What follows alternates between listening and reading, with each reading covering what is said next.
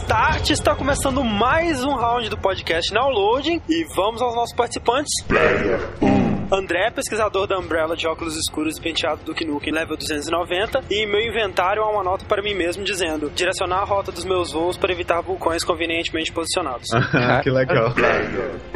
Yogo, classificação: CEO maligno da Umbrella Corporation. Após inventar e patentear o F-Virus, foi atacado por uma horda de cabeças decepadas de cavalo contaminada por Las Plagas. Olha só.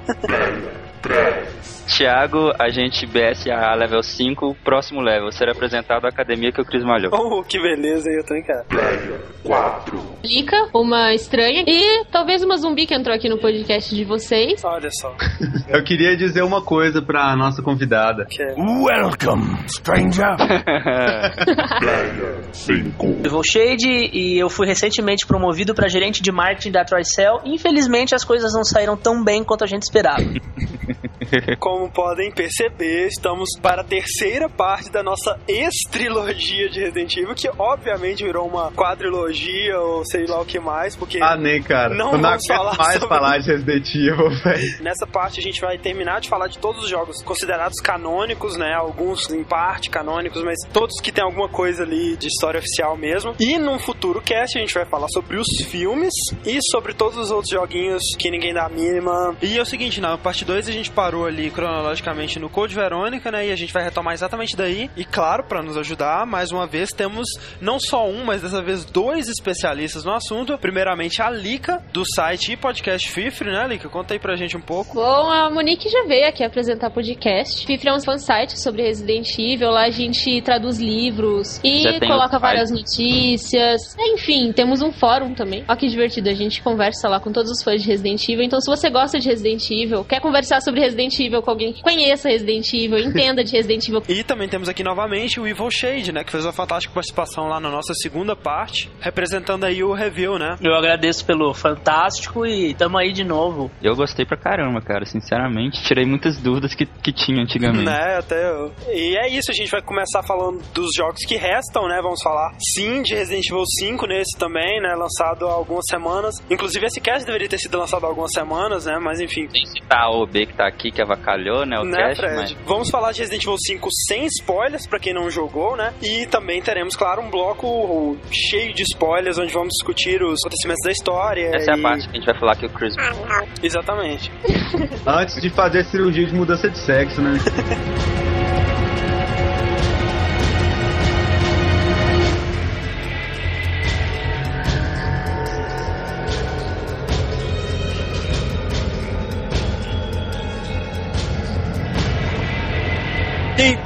vamos para mais uma leitura de mesa e comentários. Estou aqui com o Fred, o Rick e o Pablo. Olá, pessoas. Olá. Olá. É, o Pablo está um pouco sumido dos casts, né? É, eu não gosto mais desse site. Eu tô em outro.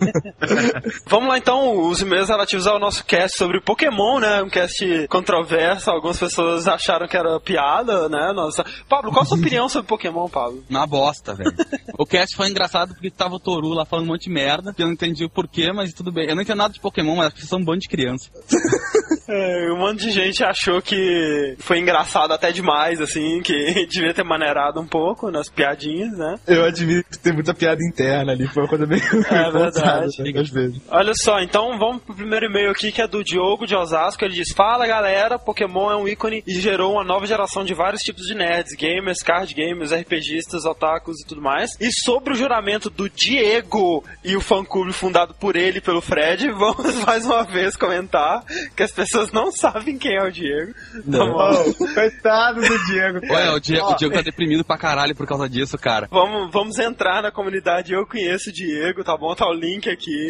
Depois desse download news, começamos a campanha Eu Conheço o Diego, né? A mancha verde no download. É. E, cara, criaram uma comunidade pra ele, sabe? Ô, gente, o, o cara que jurou, jurou lealdade a Pokémon não é o Diego, velho. Eu Não é o conheço Diego, é o, minha é o. Thiago, tá bom? É o Thiago, gente. É o ex-Ranger Ranger verde, né, cara? É verdade. Isso que tenha confundido o pessoal. É verdade. Cara, se tivesse na Luda do mês, ele seria o download do mês. O cara tá empenhadaço, velho, no, na loja certeza, impressa, velho. fazendo um trabalho foda lá. Enfim, ele continua. Bem, eu sei como é isso. Já fiz uma liga Pokémon na minha escola. Tinha mais ou menos 150, 200 participantes, Fred. Olha só, o clube Pokémon que deu certo. Foda, hein, cara. É foda o cara ficar até os 35 no pré, né, cara? Dá nisso. Vai estudar, querido. Nessa época eu criava meus próprios Pokémons e jogava com um deles, o Punk Mouse. Meu irmão odeia Pokémon, mas também criou um, o Marola, o Pokémon Maconha. Que paia, cara. E a evolução dele era o Marolix. Parabéns pelo cast, cara. Me trouxe ótimas lembranças de uma época inesquecível. Muito obrigado pelo e-mail. Próximo e-mail, então, Rick. Olá, galera do Downloading. Meu nome é Luciano Nil, de Curitiba, Paraná. E venho parabenizá-los pela coragem em fazer esse cast de Pokémon. Porque, como o próprio Pablo diz, se você tem mais de 20 anos, e eu não tenho, e ainda joga, é uma coisa muito de retardado. É. E inspirado pela coragem de vocês, também tomei coragem e estou mandando este e-mail para divulgar uma adaptação em 3D que eu e mais dois caras estamos fazendo. O jogo se chama Pokémon Project Red Blue Remake Version. Olha só, cara, isso é muito legal, velho. Tá refazendo do zero mesmo, totalmente em 3D. Com tanto jogo bom pra escolher Pokémon. O Pablo devia, ter uns 20 anos já na época que Pokémon fez sucesso, cara. Você, você não viveu isso, sabe? É, que, é Pokémon quando você vê, quando você abre outro, é um saco mesmo. Mas quando você tá novo, é uma doença, aquela desgraça. Você não consegue parar de pensar nele, não, ou, sabe? É, é horrível É isso, do cara. demônio, é do demônio. Aí ele fala, como o próprio nome sugere, é um remake da série clássica em 3D para PC. É, já possui um mini demo jogável e as músicas estão sendo compostas pela banda 8-Bit Instrumental. Olha só, cara. Olha só, muito legal. Confira mais detalhes no link. É, o link tá aqui no- nos links do, do cast, né? Vale a pena baixar o demo, dar uma olhadinha. E ele faz um, uma- um apelo aqui falando: é, se puderem dar uma força pro projeto e suplicar para algum animador em 3DS Max ajudar, fico muito grato. Próximo e-mail aí, Pablo. Olá, pessoal do Downloading. Muito bom esse cast sobre Pokémon. Aproveito para mandarem anexo dúvidas sobre Pokémon que amigos meus fizeram. Muito boa, Sirinha. Ah, cara, ficou muito engraçado, que nem que a gente falou, né? Você mata o bicho, deixa ele sangrando no chão e joga uma bola de metal na cabeça dele. Falando em tirinhas, então, o Wesley Pires mandou mais uma, né? Dessa vez ele representou todos os participantes do, do cast, inclusive o Toru e a Nath, né? E o Matheus, que está muito bem representado. Sim, diria que foi a melhor representação, o né? me- a melhor até hoje, cara. Sensacional. Parabéns pro Wesley, ficou muito vou bom. continuar o e-mail dele aqui. Eles possuem um blog chamado Bosta Zeda. Adorei esse nome, cara. Bosta Zeda é. E as tiras eram nesse estilo. Créditos devidamente dados para ele. Mas não citou o nome dos amigos, É isso que eu ia o nome do falar. amigo. falar os, os créditos vai pros meus amigos, mas ninguém sabe quem é os amigos dele. É, coitado. Continue com excelente trabalho. Abraços, Wagner Brito, ou Wagner Brito, sei lá como é que é esse dado dele. Falando em desenhos, tem outro do Diego dos Santos, foi sobre a introdução, né? Eleita, como já foi dito, a melhor introdução ever. E aparece todo, todo mundo ali, menos a Nath. Para o nosso último e-mail, o Fred vai O lá. próximo e-mail é do Leandro Pollon, de 19 anos, Rio de Janeiro, estudante de biomedicina. Fala galera do Download. Esse foi um dos melhores rounds e acho que tem algumas coisas a acrescentar, mesmo depois daquela apresentação. O que foi aquilo? Mas eu vim aqui porque tem uma breve história para contar. Nath, ela é ótima, falou bem. Na época que eu acreditava nas pessoas. Eu era um grande treinador de Pokémon e sim, eu escolhi o Bulbasauro. Olha só, tinha mudado de São Paulo para o Rio fazia pouco tempo e parece que a diversão dos meus amigos era me contar como se pegava o mil. De fato, um deles tinha um mil e eu não sabia que era Game Shark. Eu não sei por quanto tempo da minha vida perdi tentando fazer coisas no jogo pra pegar o mil. Pô, que triste, velho. Bom, o tempo passou e eu cresci e fiz de fato bons amigos. Lá estava eu tomando trote conversando com calouros como eu, até que o assunto foi para Pokémon e um deles solta no meio da conversa. Aí, você sabe como pegava o mil, né? Eu ria da cara dele, ele se vendo desacreditado começou a me explicar aquele absurdo de sempre, de sempre com detalhes. E meu Deus, funciona! Funciona. Existe um meio de pegar o meu sem Game Shark, sem eventos, olha só. É uma parada meio me signo, né? Mas muito mais complexo, cara. Tipo, é, é impressionante a quantidade de bugs que as pessoas acham nesse jogo pra fazer Não é, qualquer velho? coisa. Vamos continuar então. É, o fato é que esse evento me fez passar o primeiro mês indo para a faculdade jogando Pokémon em casa ou no último banco do ônibus com o Game Boy dentro da mochila. Tem alguns outros comentários que eu queria fazer. Um, a carne que os humanos comem é feita de quê? Magikarp. Ah. Tem um episódio que o Ash come uma Magikarp assada. Eu já olha vi. só, que coisa horrível. Você Caralho, comeu meu. frito hoje, André. Isso é, é menos coisa horrível? Sim, cara. mas o Fred, o, o frango que eu comia não falava frango, frango. Nossa. Ah, ele fazia o barulho de frango dele. Ele tem que fazer o barulho de frango pra você ter Fred, ele não evoluía para o Guiarados. Ele, ele, Ele evoluiu pra Nuggets, tá ligado? É, o que eu comi foi a evolução natural dele, Fred. Não é Ah, tá. Então, vou fingir que eu concordo, então. Dois, o criacionismo é real no mundo Pokémon. E além disso, se Pokémon soltam fogo e têm poderes psíquicos, imagina as bactérias e protozoários que não existem nesse mundo. E sei lá, os mosquitos não devem passar doenças, devem injetar gás mostarda em você. Três, cara, como um Pokémon que consegue entender as suas ordens e dizer o próprio nome, que tem sons como Electrabuzz, não consegue dizer, opa, tudo bom? Ou pelo menos...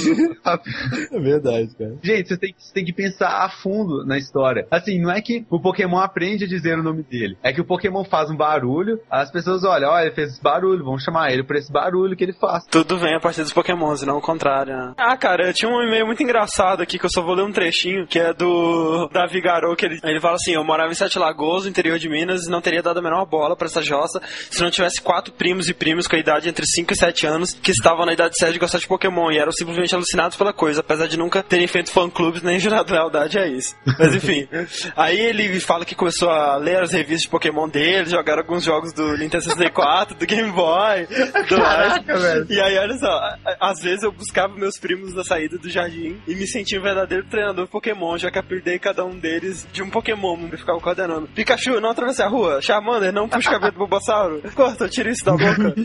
E essa pessoa tá livre hoje, caminha tranquilamente pela rua. Isso que me assusta, tá ligado? Olha só. Olha só, meu... Parece que tá solta nas ruas, cuidado, Pra você ver, né, velho? É, então é isso, a gente fica por aqui. Os sobreviventes dessa leitura de e-mail vão continuar no cast, né, falando sobre Resident Evil. Aqueles que não foram contaminados estarão lá, né. Não é o caso do Rick e do Pablo que se ferraram, né. Lembrando que esse cast de Resident Evil ele está meio volátil, assim, de- dizem quando algumas pessoas vão sumir, outras vão aparecer, é normal. né? Mas isso é por causa do vírus, o vírus tá solto. É, exatamente. Quando as pessoas somem, elas estão, tipo, tentando sobreviver, escondidas no armário e tudo mais. Estamos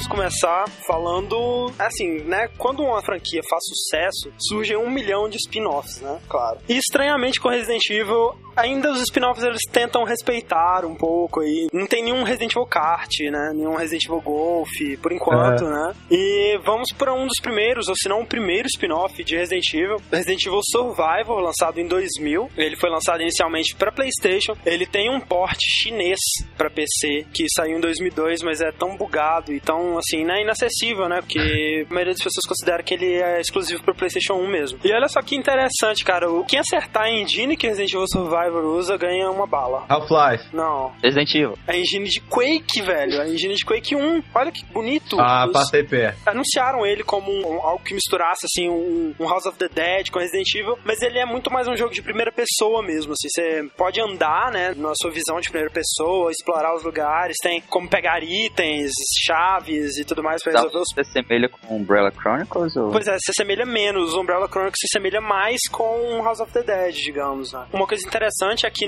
na versão japonesa desse Resident Evil, né, que lá ele chama Biohazard Gun Survival, ele usava, ele tinha suporte à pistola da Namco, aquela Gamcom que vinha com Time Crisis e tudo mais. Aquela pistola gigante, vinha uma azul e Isso, uma rosa. exatamente. No Japão, você podia jogar esse jogo no seu PlayStation com essa pistola, né? Se você tivesse ela. Mas na versão americana, não permite o uso dessa pistola graças ao massacre em Columbine, que ainda era recente na época. E eles quiseram desassociar o, o uso de armas com jogos e tal. E se você tem um jogo americano, você só pode jogar ele no controle mesmo. Columbine foi em que ano? Foi na época do Matrix. O Foi, Matrix foi em 99, né? O Ah, Gun Survive tá. foi em 2000. O jogo começa, né, com uma cena de uma queda de um helicóptero, né? cara perdeu a memória no começo do jogo. Você não sabe nada. Nada, nada, nada de quem ele é, é, porque ele tá ali. Com o passar do jogo, você vai descobrindo quem ele é. O protagonista se chama Art Thompson e depois de perder a memória, depois de um acidente de helicóptero, como você mesmo disse, ele começa a ser chamado de Vincent. Aí ele tá dentro de uma ilha da Umbrella, que ele não sabe o que tá acontecendo lá, e ele encontra os irmãozinhos, Lot e Lily. E eu acho que eu posso falar que dentro do quarto da Lily, durante um jogo, você encontra um pôster do Street Fighter. Ó, que Olha que divertido. bonito. É muito bonito. Aí no final você enfrenta um Tyrant. Como sempre, que é muito fácil de terminar. Eu terminei o jogo em menos de uma hora, é muito fácil. É, bem curtinho, né? Na verdade, o cara que você encontra no começo era o chefão da instalação da Umbrella na ilha e tudo mais. Você tinha se infiltrado nessa ilha e você tava se passando por esse cara. E aí, como você tinha se passado por esse cara, as pessoas que você encontra na ilha acham que você é esse cara, o Vincent. E antes do Vincent derrubar seu helicóptero, coisa que acontece no início do jogo,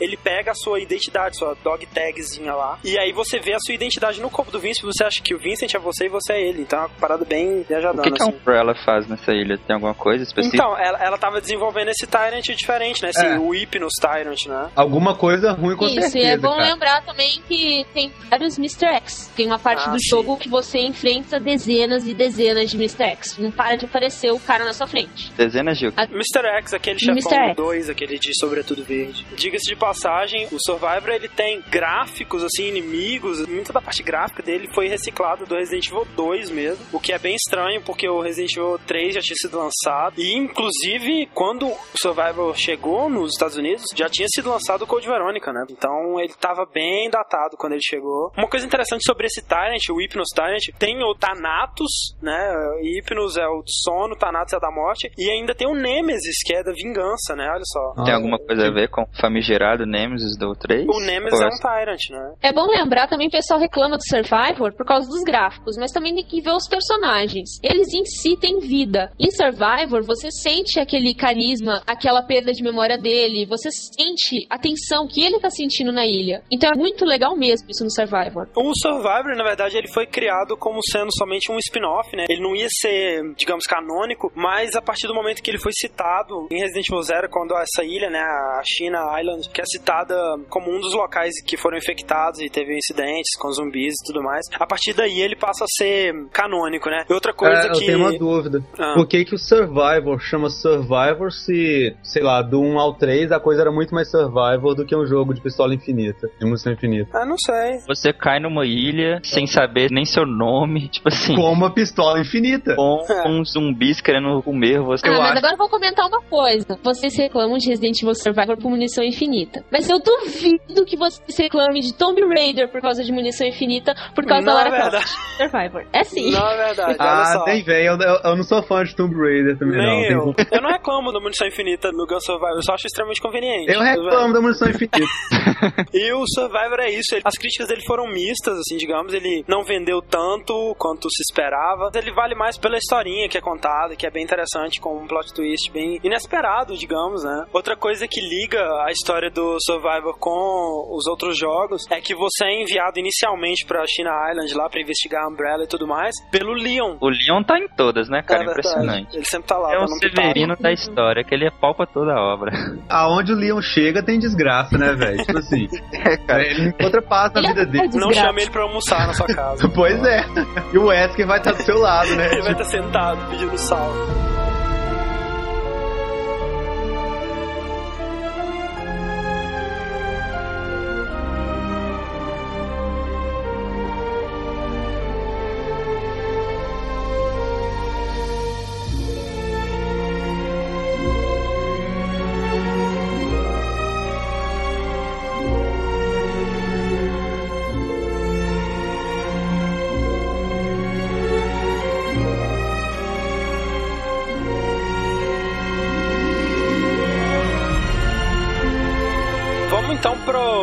Resident Evil Outbreak, que foi lançado em 2002 no Japão, 2003 na América do Norte, né? Pro PlayStation 2. Ele foi o primeiro Resident Evil pro PlayStation 2? Acho que foi sim, foi lançado antes do Code Verônica É, X, não foi. foi? Uhum. O que é Resident Evil Outbreak? Na verdade, ele foi. Desculpem aí os fãs, até porque eu mesmo trabalho no site também Resident Evil Outbreak Brasil, então eu sei que muitas pessoas vão reclamar que eu vou dizer. Mas ele veio mais pra mostrar o modo online dele. Uhum. Pra que Resident Evil também podia ter um modo online. E era essa a graça do jogo. porque você jogando com aquela aí do jogo, a Aham. artificial inteligente, era um Né? saco. É um saco você ter que esperar o seu colega chegar, você pedir munição pra ele, aí ele fica dando voltinhas, ele pula que nem um canguru pra te dar munição Né, depois. Você tá pendurado, morrendo, ele tá lá cheirando flores no canteiro de bromélias.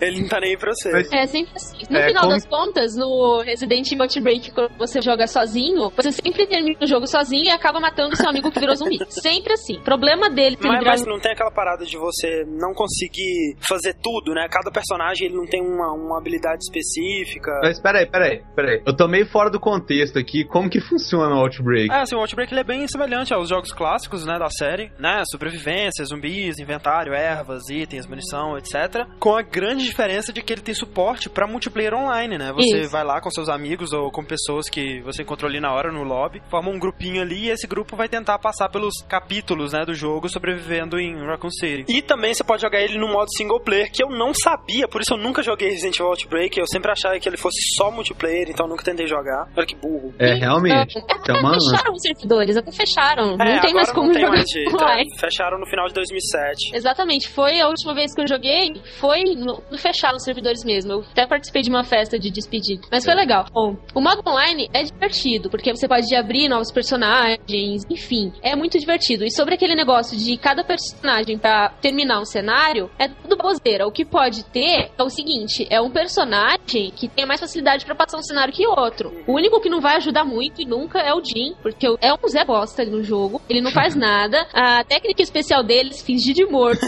e, e o item dele é uma moeda da sorte. Ou seja, pra que que ele vai, ele vai usar moeda da sorte pra quê? Vai jogar no Lane da Sorte lá, falar não vai ter mais zumbi, ou vai jogar aquilo lá na cabeça de alguém, sei lá. Tem que ele não serve pra nada. Uma que serve bastante é a Lissa, eu jogo bastante, ela é repórter, que são os grampos que ela usa pra destrancar a porta, então é ótimo. Você não precisa correr atrás de chave, um monte de coisa, que é um saco correr atrás de não. chave. São oito personagens, cada um com habilidades diferentes, né? Tem policial, encanador, jornalista, estudante. É, de jogar cara ou coroa, né, até destravar portas, Exatamente. né? Cada um se vira como pode. Essa foi a tentativa da Capcom de fazer isso, né? Tentar fazer o pessoal trabalhar em grupo ali, né? Mas como a Lika disse, parece que não, não tem muito disso. É, mais tarde, Não, é, não fizeram Left 4 Dead, que eu acho que foi mais bem sucedido, É verdade, né? Mas isso é é história pra verdade. outro cast, então. O Outbreak ele é canônico, né? Ele se passa durante os aliás antes, né, dos acontecimentos de Resident Evil 2 e 3, né? Isso. Em Raccoon City. E, e era assim, né? Que tinha um free mode, né? Que você podia criar suas próprias ah, cenários e tudo mais. E o cenário mode, que você ia em cinco episódios diferentes que não tinham muita relação entre si e que tinham a ver com esse grupo de sobreviventes tentando, né? Sobreviver em Raccoon City, sair de lá com vida e tal. É, é outra dúvida, eu. Hum. É, ele não deveria se chamar Resident Evil Survivor, não? Sei lá.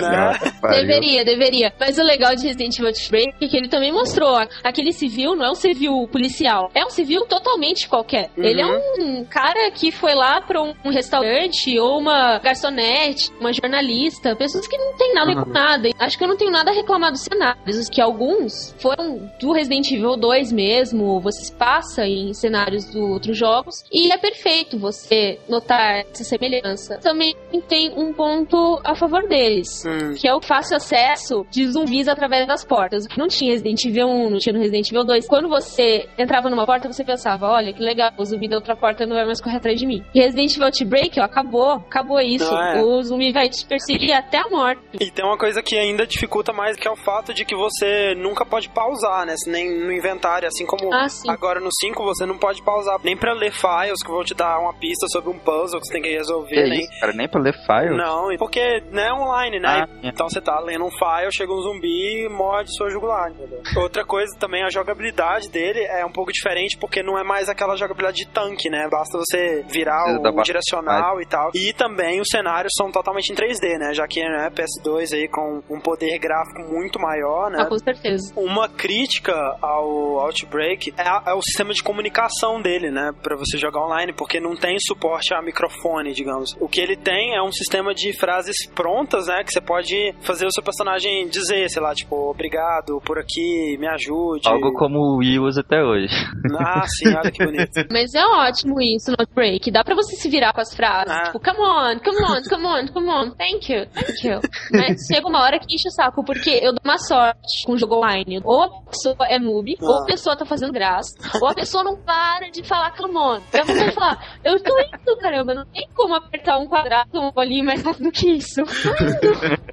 Outra coisa muito interessante é que ele tem um medidor, né, de infecção. Se você estiver jogando online, você pode virar um zumbi, né, e ir atrás dos seus companheiros. Escrotizar todo mundo. Escrotizar Gente, todo mundo. Mas Legal. dá pra você correr atrás do amiguinho seu que ficou te enchendo o saco, dar umas mordidas nele. Ele teve seus picos, né, de jogadores, assim, no início e tal. Ele teve até um hypezinho inicial. Mas depois de um tempo, assim, era raro encontrar, digamos, mais de 100 pessoas online jogando. A sabe? história, assim, ele acrescenta alguma coisa, assim, diretamente? Acrescenta nos personagens só. E tem também alguns personagens que aparecem, né, da série principal que fazem uma pontinha. Por exemplo, o Nikolai. É um personagem Nikolai. secundário, né? É mais uma grande desculpa pra você jogar online, tipo assim. Eu Exatamente. acho que o problema do Outbreak é que a Capcom anunciou ele, né? Cara, Resident Evil Online, velho. Isso vai ser sensacional. Mas, no fim das contas, tava muito aquém, assim, do que as pessoas esperavam, né? Você não tem uma experiência, digamos, contínua, assim, de Raccoon City. São episódiozinhos curtos, né? Separados ali. O Outbreak, ele teve mais sucesso no Japão. Aliás, ele teve muito sucesso no Japão. Por aqui, ele fez bastante sucesso realmente entre os fãs da série, né? Os fãs do universo de Resident Evil mesmo. Hum. Já vamos então pro Resident Evil Outbreak File 2, né? Que é quase a mesma coisa, embora ele tenha sido lançado já depois do Resident Evil 4. Ele parece mais um pacote de expansão mesmo, né? Do primeiro, porque são os mesmos oito personagens e mais cinco cenários.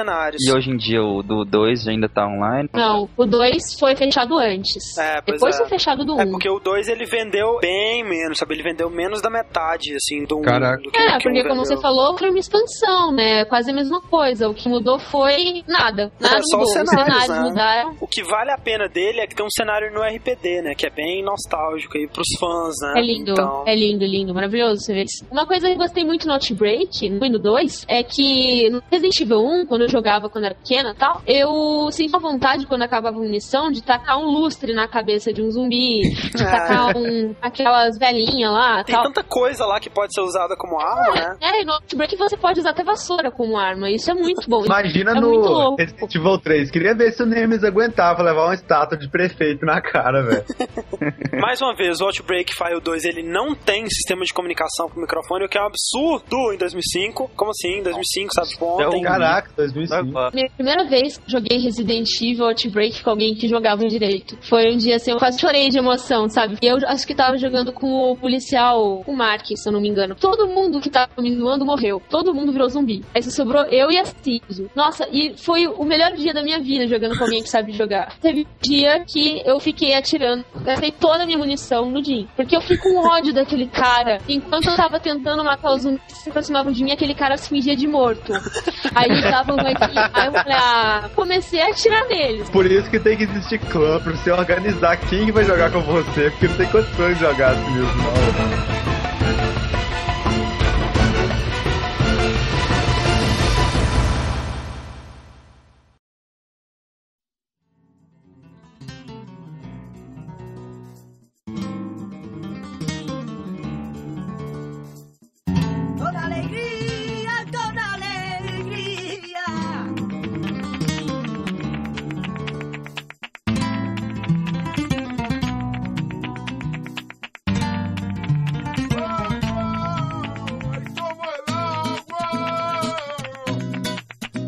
E vamos começar o cast pra valer agora, né? Porque É, né? Resident Evil 4 é o sexto jogo da série principal. A produção dele foi oficialmente anunciada da forma como nós conhecemos ele, né? Em 2001. E ele faria parte de um acordo de exclusividade entre a Capcom e a Nintendo que teria direito a três jogos, né? Resident Evil 4, Resident Evil 0 e o remake de Resident Evil 1. Só que, como todos sabem aqui, né? Posteriormente nós tivemos versões do Resident Evil 4 para PS2, PC, Nintendo Wii, tipo micro-ondas, até pra, forno teve a até lenha. pra celular, né? Cara, vai sair Resident Evil 4 pro Zibo. Pois é. Cara, mas eu acho que isso é porque o PlayStation 2 fez um pouco mais de sucesso que o GameCube. Dizem também que isso ocorreu devido a uma série de perdas que a Capcom acabou sofrendo no ano de 2002. Eles resolveram, ah, sabe, pô, põe isso aí no Zibo também, sabe? Joga isso em tudo quanto é lado. Mas há de se considerar que o do GameCube é a versão mais, sim, tem os gráficos mais refinados e tal. Pelo menos entendeu? É, mas por outro lado é a versão que menos tem coisa, né? Lembrando que ele vendeu mais do que o Resident Evil 2, que tinha sido o recorde de vendas antes do Resident Evil 4. O Resident Evil 4 de longe o mais popular, né, da série. É, Com entre. certeza. Eu acho estranhíssima essa capa do Resident Evil 4 sua, Thiago. Não faz o menor sentido. Tem uma horda de inimigos no fundo, tipo, sabe, correndo atrás do Leon e o Leon olhando pra frente, fazendo pose pra câmera, sabe? É um emo mesmo, velho. Pelo menos não tem o logotipo da IGN nela.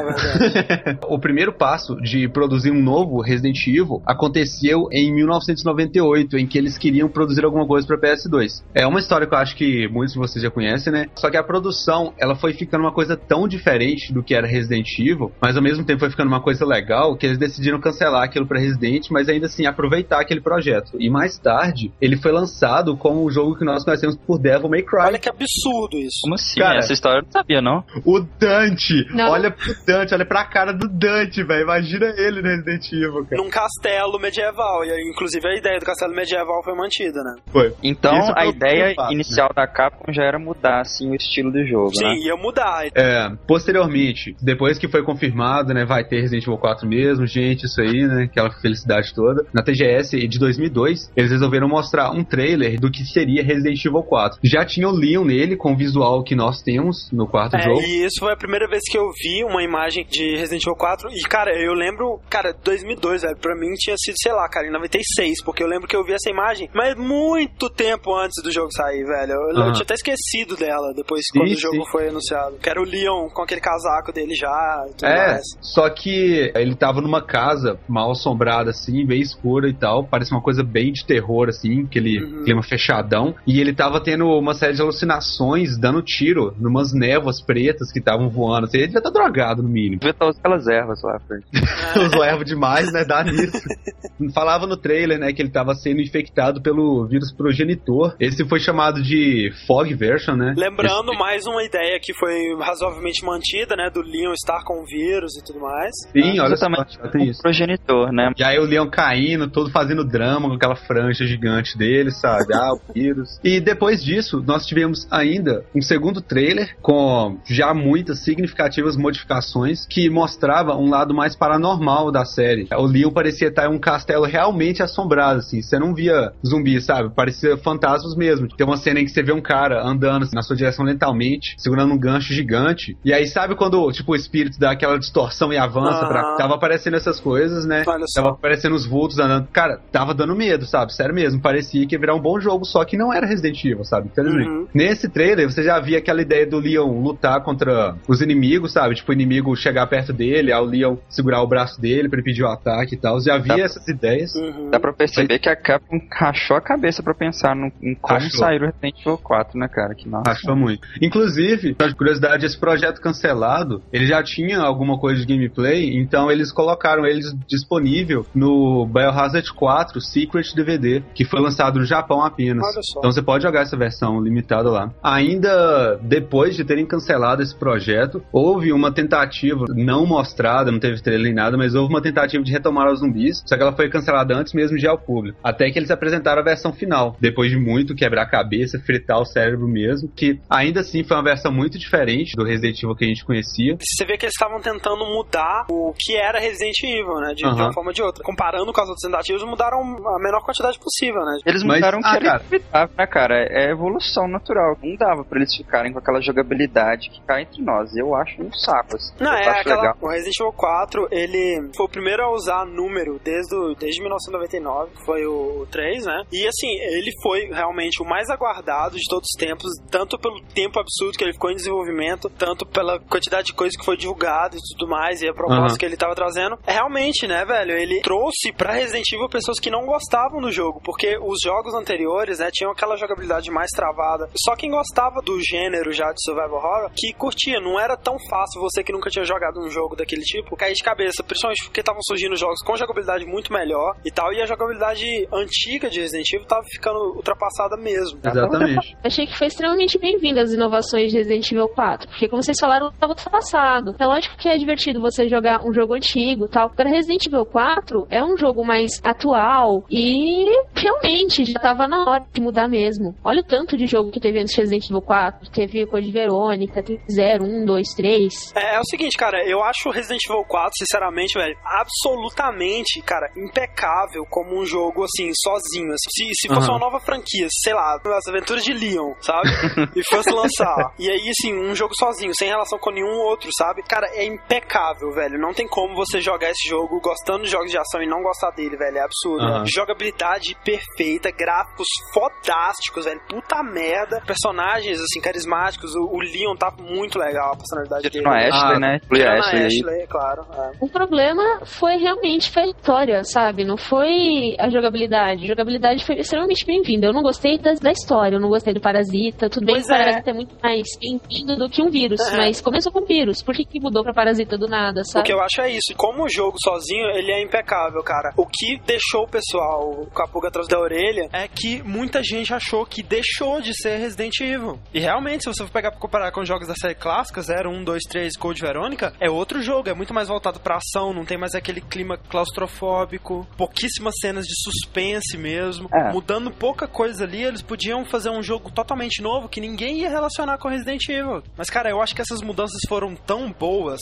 tão bem-vindas, a grande maioria delas, que sim, deixou de ser o Resident Evil que a gente conhecia pra virar um novo Resident Evil, cara, que sinceramente é tão bom quanto. Foi reinventado. Eu Exatamente. acho que Não, sim, o Thiago, ciclo Resident Evil, olha. a primeira fase, fechou, cara. Eles começaram a pensar na história do Resident Evil de um jeito mais amplo, mais global, assim. É, que- Eu não gostei tanto deles terem começado tão do zero, assim, a história de novo, sabe? Com elementos totalmente novos É. e tudo mais, mas eu acho que, assim, cara, perdemos algumas coisas boas, perdemos, sabe? Tipo, o suspense, E- perdemos mesmo, velho. Não tem. Cara, Resident Evil 5, velho, não senti medo um, um minuto, sabe? Num minuto. É, não, no, no 4 eu ainda senti medo na hora que você enfrenta aquele capanga do Salazar. Não, é- que ele vem correndo pra de você igual um No doido. 4 eu assim. tive medo na parte do laboratório, aquela parte Eu também. É, com as macas e tudo assim. mais. Mas, velho, por outro lado, a gente ganhou mil coisas novas, boas. Então, eu adoro Resident Evil 4, assim, e fico muito feliz pelo rumo que a série tomou, apesar de tudo. Primeiro, né, como já foi citado antes, eles mudaram muito a quantidade de inimigos que você tem no jogo, Uhum. a forma de você enfrentá-los, que é- agora você tem batalhas em campos abertos, assim, que você tem excesso de munição, você não precisa economizar. Tem inimigos muito mais agressivos, né, que agora não são mais os tradicionais zumbis de Raccoon City, né, são os chamados ganados. São Mas caras- ganado pode ser chamado de zumbi também. Porque o zumbi é uma criatura que ou tá sendo controlada, ou qualquer outra coisa do gênero. Ganado, que por sinal significa gado. Então eles são tipo. É, eles estão sendo controlados. Sim, é, eles estão sendo guiados ali por um E pastor. eu não sei se vocês notaram, o cenário de Resident Evil 4, a vila, parece muito com aqueles lugares que eles usavam pra bater gado, pra eles não ficarem estressados. É. Foi totalmente projetada pra parecer de gado mesmo, o local dos gados. Isso eu achei muito interessante. Foi uma sacada muito legal. E eu achei válida a mudança. Tipo assim, agora eles usam armas, eles estão mais inteligentes. Eles estão inteligentes, né? Que os zumbis não tinham inteligência nenhuma. Eles desviam das balas e tal, atacam em grupo. Depois ainda tem os militares, né? Eu achei interessante isso. Achei que,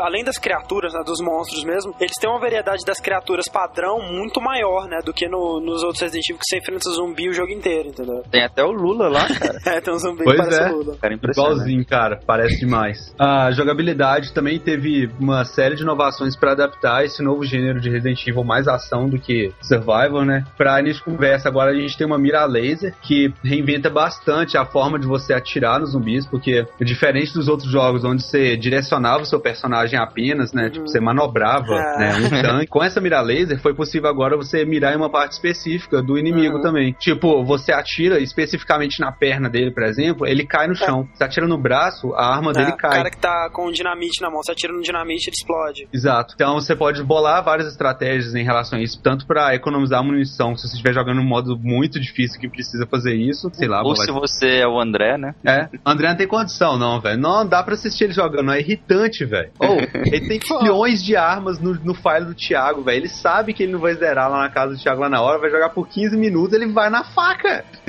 Pô, é, tem que ir na faca, Ô, velho. irrita, velho.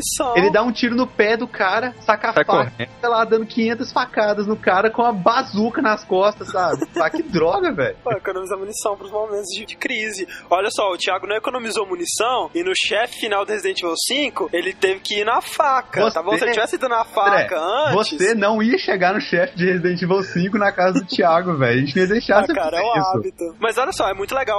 É isso aqui, o Resident Evil 4 tem golpes corporais, né? Golpes Ah, sim. de, de curta distância. Então, assim, você pode atirar na perna do ganado pra ele ajoelhar, né? Ou até ficar tonto, assim. E você chega lá perto dele e dá um. bota um sensível ao contexto, né? Que é uma nova Sim, sim. adição à jogabilidade. E você dá, sei lá, um chute nele ou um suplex, né? Essa ideia de comando de contexto, né, que o André já falou, eu acho que ela começou, na verdade, no Resident Evil 3, quando, né, você já tinha o Nemesis jogando um caminhão em cima de você e tem lá a opção, né, que você quer fazer a chorar, né, B, correr, se matar antes do caminhão te pegar, né, você já tinha essas opções no 3. Digamos, um Quick Time Event bem primitivo, Sim, né? e no 4 isso foi muito, muito bem explorado também. Você, por exemplo, tava andando assim à toa e do nada. E um cara vai te atacar, não tem como você impedir que ele te ataque e aparece lá, aperte tal botão pra desviar. Aí tem que ter reflexo pra apertar aquela combinação determinada e o Leon fazer um movimento É. específico e desviar, É. sabe? Ele usa muito bem esses Quick Time Events. E lembrando, cara, atualmente, né, velho, você tá jogando um jogo de golfe e você tirar o taco de golfe da sua mala, você tem que fazer um Quick Time Event de, de 15 botões, sabe? Mas na época, ainda era uma coisa pouco explorada, cara. E, e foi o Resident Evil 4, antes de God of War, sim senhores, que popularizou esse sistema. Culminou na cena clássica do jogo, que pra mim é uma das partes mais legais do jogo, que é a luta de faca, né? Do Leon. Puta é. que pariu! Cara, que Genial, cara. de cair o queixo, cara. Um dos Game- grandes elogios foi justamente a coreografia de ação que estava muito bem planejada. Você tem também naquela cena do laser, que acontece no filme, mas acontece muito mais, de forma muito mais legal no 4. no- e aí você tem que usar o Quick Time Event pra desviar dos lasers e tal. Cara, muito bem feito. É, o Leon, né, cara, super-herói nesse jogo, Não, né, velho? Totalmente tem lógica. acrobático. Você vê ele totalmente B10 Motherfucker 2000 nesse jogo, é muito legal isso, né, velho? E muito legal que ele tá totalmente piadista, velho, Tá. sarcástico, É, é, ele muito fica dando em engraçado. cima velho. da... Da Hannigan, é. Não, e, e o- ele trocando piadinhas com o Salazar. É, isso é Salazar. muito legal. E O Salazar fala assim: Ah, mandei meu braço direito atrás de você. Ele, ah, é, seu braço direito sai. que nojo, seu braço direito saiu do seu É. corpo. Esse é um cara que tem culhão, né?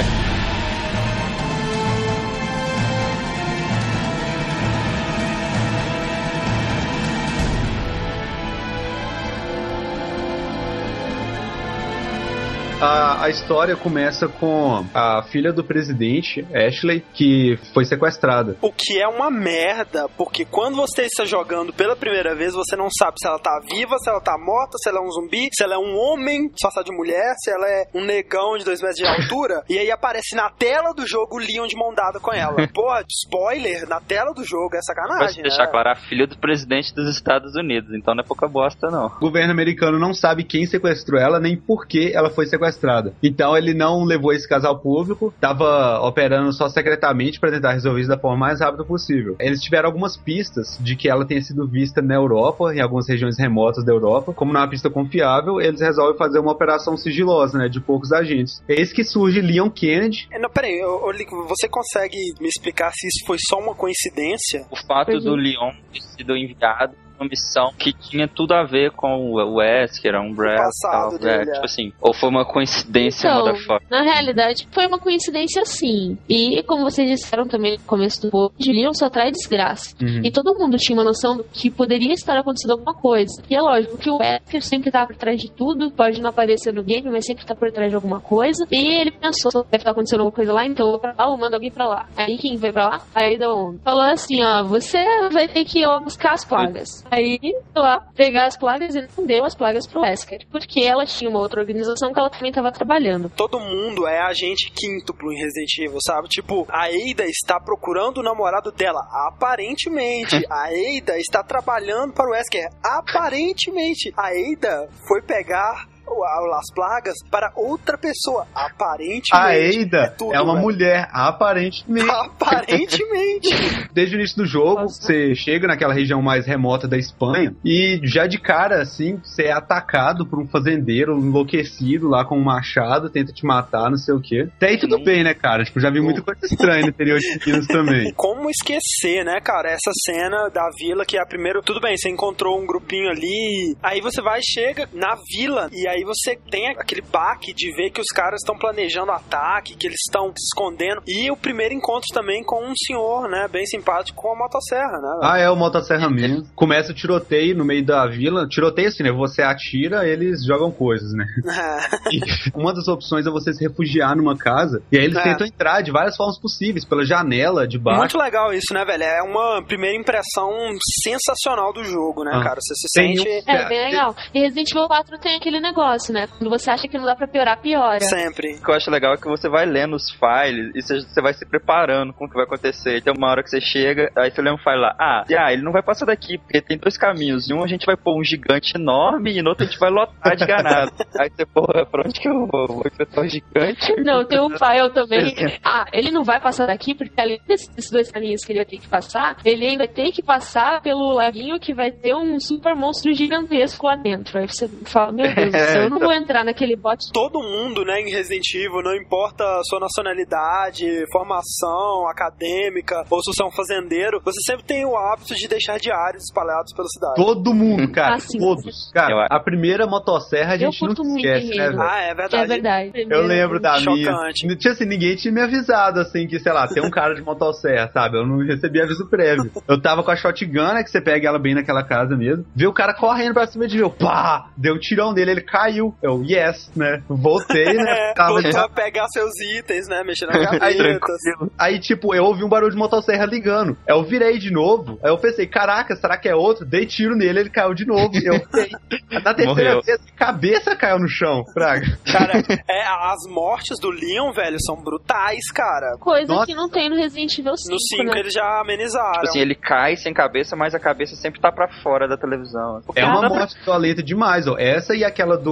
Do quando ácido. o inseto joga gosma no seu rosto e seu rosto cai corroído, são as mortes mais violentas. É, cara, fica parecendo um pedaço do crânio dele, velho. É violento E- pra caralho. Assim, o Leon Moss, sabe, Porque carismático. é, Também são os golpes que você toma, né, velho? O cara vai com o facão pra cima de você na É. vontade, velho. Aquela mulher é assustadora, velho. Que, tipo assim, ela vai gritando, sabe? É. Ela quer te matar, ela quer te ver morto. É, velho, tipo assim, eles não querem, tipo, te amedrontar, não, velho. Eles querem enfiar a faca na sua Sei cabeça. lá, velho. Eu vi aquela mulher jogando a foice em mim, eu, nossa, o que que eu fiz pra você, sabe?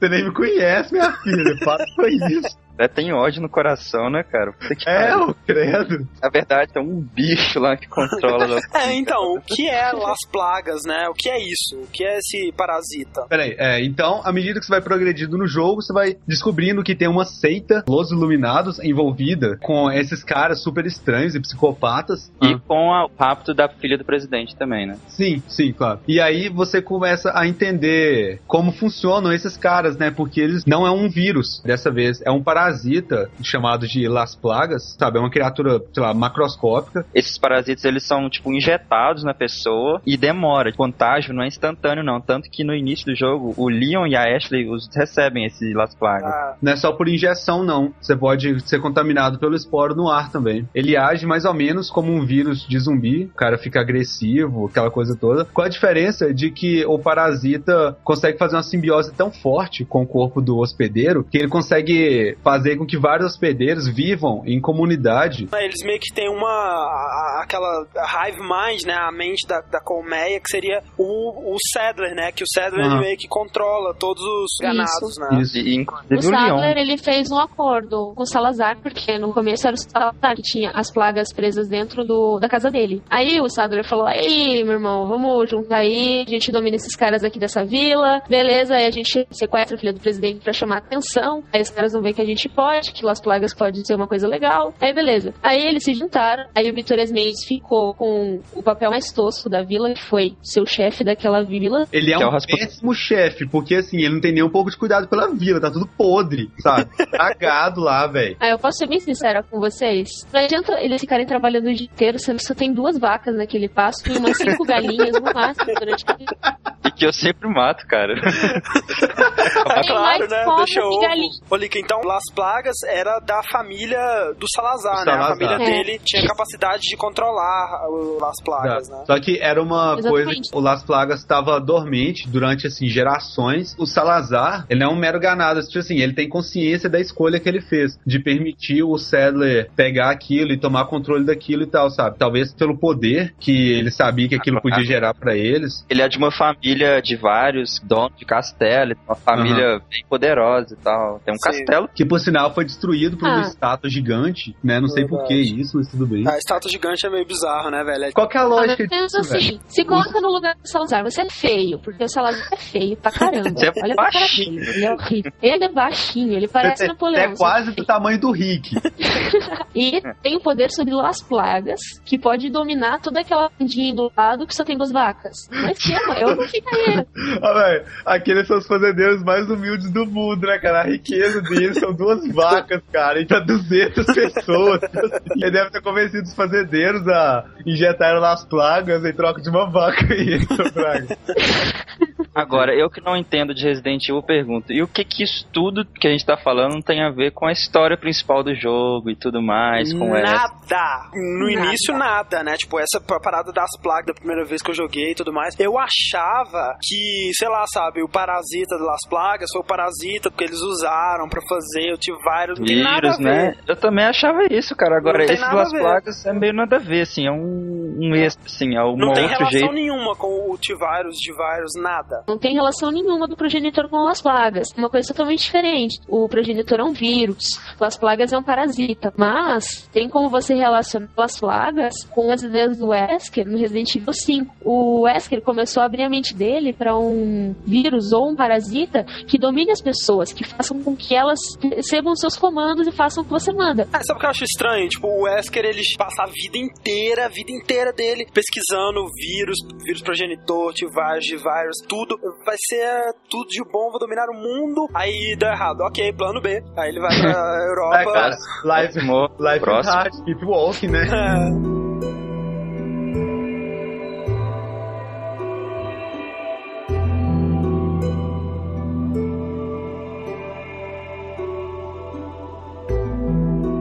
Então, em suma, o, esse Las Plagas é somente mais uma maneira de se controlar as pessoas, assim, É, de... basicamente. Maneira eficaz, diga-se de passagem. Bem mais eficaz, né? Exceto quando tá de noite e, né, psh, saem pela cabeça. Ah, é. Ou, é nojento isso, cara. Sério. À noite, quando você mata um ganado, pode acontecer de o parasita, já adulto, sair do corpo dele. Vale lembrar que o parasita pode sair de qualquer ser parasitado. Isso é bem legal, porque vai acontecer casos de outras criaturas, né? Com parasita Uhum. também. Mas enfim. Cara, ele é muito nojento, velho! Não tem como aquilo, não. Primeira vez que eu quase morri, velho, sabe? Eu, não Leon, eu, sabe? Eu, Caraca, velho, que nojo, velho. Depois que você encontrar a Ashley, né? E infelizmente ela está viva. né? Infelizmente, né? Eu, eu, se eu fosse o Leon, eu resolvi isso muito facilmente, sabe? Dava um tiro nela ali mesmo. Que pena, a filha do presidente morreu. Ninguém ia culpar ele por ela ter morrido, Você sabe? quer saber minha opinião? Eu acho que o Leon tava tão overpowered no Resident Evil 4 que eles perceberam que eles precisavam colocar um encosto nele pra Né? atrasar de alguma maneira, pra ter um pouco mais de desafio. Porque a partir do momento que você tá com ela, você tem que preocupar com você. Ah, é uma merda, ela, cara. tem que preocupar com ela não merda. ser sequestrada e nem dela ser machucada. Inclusive, a gente não disse, eles sequestraram ela pra infectar ela com as plagas e devolver ela pros Estados Unidos pra ela se manifestar lá e tudo mais, e ter toda a cobertura da mídia e é, etc. Você e a Ashley buscam refúgio da vila e dos ataques em um castelo, né? Né? Que tava ali do lado, né? Ninguém tinha notado, É assim, um tipo, castelo medieval. ó, um castelo sinistro do lado da vila sinistra. Vamos refugiar lá, né? Por que não? E lá você encontra um mercador, olha que lindo, um cara Ah, vendendo. na verdade, o mercador você encontra ele no mundo inteiro, né? No mundo Aham. inteiro. Não importa o que esteja acontecendo, né, velho? Tá a contagem regressiva pra explodir o mundo e ele tá lá Literalmente, vendendo porque isso vendendo item, aconteceu. né? Mas ele chegou no continente africano, né, cara? Que É pena. verdade. Cara, eu acho que deve ser por causa da crise, né, cara? Afetou É todo mundo. Vai lá, você chega no topo do castelo e mata o Salazar. Ele vira um monstro horrível, gigante. Foi o chefe que eu tive mais dificuldade, na verdade. Os outros eu não tive. Dentro do castelo, você encontra uma Rocket Launcher. Eu simplesmente dei uns tiros nele, ele abriu, eu joguei a Rocket e ele morreu. Oh, que raiva Rocket Launcher, velho. Tipo, quando eu peguei, eu pensei, beleza, tem uma Rocket Launcher, né? Vou usar esse tiro aqui. Quando eu pegar uma munição nova, eu uso de novo. Aí eu dei um tiro, sei lá nem quem, cara. Um tiro mais nada a ver de todo, sabe? Aí o Leon joga a Rocket Launcher fora. Aí eu fui olhar meu inventário lá, cadê a Rocket Launcher, velho? Pô, Leon, O negócio tiro, fora. deve, o tiro deve ter sido mais ou menos igual o Diego, né? Tipo aquele tiro que não acerta ninguém, né? É, tipo, no barril, né? O Sadler tinha ido pra uma outra ilha, né? Que tinha uma instalação militar e a Ada vai com você até lá, né? É, tá certo. Ela te abandona lá. Porque a Ashley foi levada pra lá. Nesse, nesse momento, Foi. você perde dela de novo, ele vai lá atrás dela. E vamos lembrar que, tipo, paralelamente à missão do Leon de resgatar a Ashley, uma missão, na verdade, muito mais importante era da Ada, que ela estava teoricamente trabalhando pro Wesker e tinha sido enviada pra lá pra, um, provavelmente vigiar o Krauser. Que também trabalhava pro Wesker, e dois, conseguir uma amostra desse novo parasita milagroso que serviria muito bem aos propósitos do Wesker. Aparentemente. Aparentemente. É, ela ajuda você o jogo inteiro, né, cara? Que a Ida tem uma queda pelo Leon. E isso é uma coisa que é muito legal, que é revelada posteriormente, que é um, um modo que você joga com a Ida mostrando tudo que ela fez. É, você mostra que tudo que você fez no jogo foi por causa da Ada. chama Separated Ways. Você vê, tipo assim, todo o caminho que ela fez, tudo que ela fez pra te ajudar durante o jogo. Eu acho que isso é uma coisa muito legal, cara. Você vê a história, assim, contada sobre outros Cara, é, é um modo, velho, que não precisava existir, sabe? Tipo, é, É um um modo, e é, tipo assim, é tão completo, ele é tão interessante, velho. Tipo, eles não precisavam, sabe? Tipo, o É jogo- praticamente um spin-off, né? E nesse momento você descobre que o Krauser, que era um ex-integrante das Forças Armadas norte-americanas, forjou Na a própria verdade, morte. o Krauser era um companheiro do Leon antigamente, né, cara? Sim, e depois disso ele começou a trabalhar pro Wesker. O Krauser tá trabalhando pro Wesker, mas como um agente dentro do culto do Sadler. Inclusive é o Krauser que sequestra a filha do presidente. Isso. E o Sadler acredita piamente que ele é um agente dele. dele. Aparentemente, porque na verdade o Stedler ele já sabe que ele trabalha pro Wesker, mas tá fazendo, fingindo que ele está acreditando que ele é, É. leal a ele. E daí você enfrenta o Krauser nessa luta de, de facas, depois você enfrenta ele numas ruínas, né? Exato. Depois disso você vai pro laboratório, né? Onde tem aqueles regeneradores lá, que é bizarro. É, aqueles, aqueles bichos que você tem que usar uma mira térmica, que você tem que acertar. É. Na verdade, são tipo cadáver que tem muitos Las Plagas no corpo, de forma que trabalham tão intensamente que conseguem fazer uma regeneração absurda neles, sabe? E é nesse laboratório que mais pra frente o Leon consegue achar a máquina lá que remove o. É, por radiação. Porque ele- eles até falam, ó, é um risco, que tipo, não é certo que vai remover e a gente vai sobreviver felizes para sempre, mas é lógico que eles sobrevivem e vivem felizes para É, sempre. e logo depois disso você já enfrenta o Sadler, né? É, já sobe num, no elevador lá, e lá em cima tá o Sadler e tal. Aí ele se transforma, obviamente, num monstro horrível, como sempre. No monstro horrível que tem uma bola amarela que É, tipo, atire aqui, por favor. Shot here to finish the game. É, é bem fácil, diga de passagem, achei decepcionante É. o último chefe. É. E Geralmente, se você for ver, né, cara, o último chefe, assim, com raras exceções, é um cara que você viu várias vezes durante o jogo, tipo o William Buck no 2, o Nemesis no 3, né, no 5 também, no Asterisco. E eu fiquei meio decepcionado com o último chefe do 4, mas o final eu curti, até, até porque depois tem aquela partezinha na- no jet ski, que é um pouco chatinha, mas emocionante até. Começa a explodir tudo, né? Herança de Metroid na veia, isso, né, cara? E a, a Ada, quando você, tipo assim, está pra finalizar, ele joga um Rocket Launcher pra você, aí você acha, é, agora ela tá do meu lado, né, tá me ajudando. Ah. Aí você mata o cara e tal, tá com a, a amostra do Las Plagas na mão, ela vem apontar um revólver pra você, me dá isso É, aqui. ela vai pegar as plagas e te dá o chaveirinho do jet ski dela.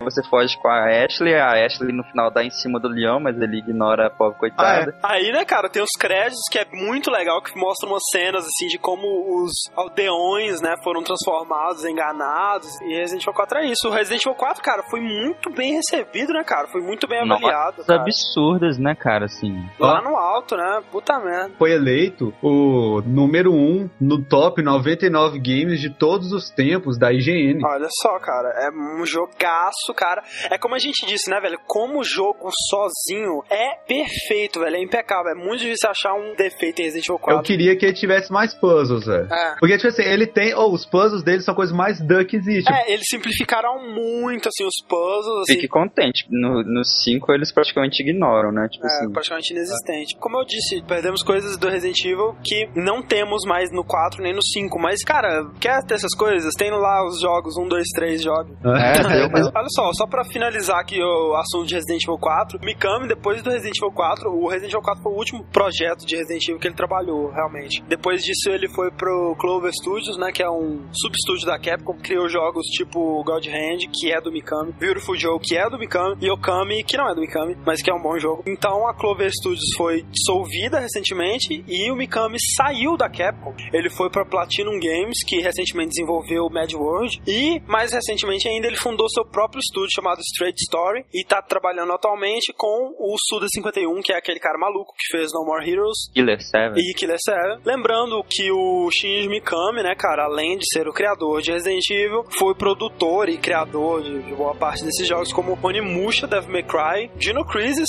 Phoenix Wright, olha você, Beautiful Joe e, claro, não poderíamos deixar de fora, Aladdin e Goof Troop para o Super Nintendo. Pô, esse é o principal, né? Claro.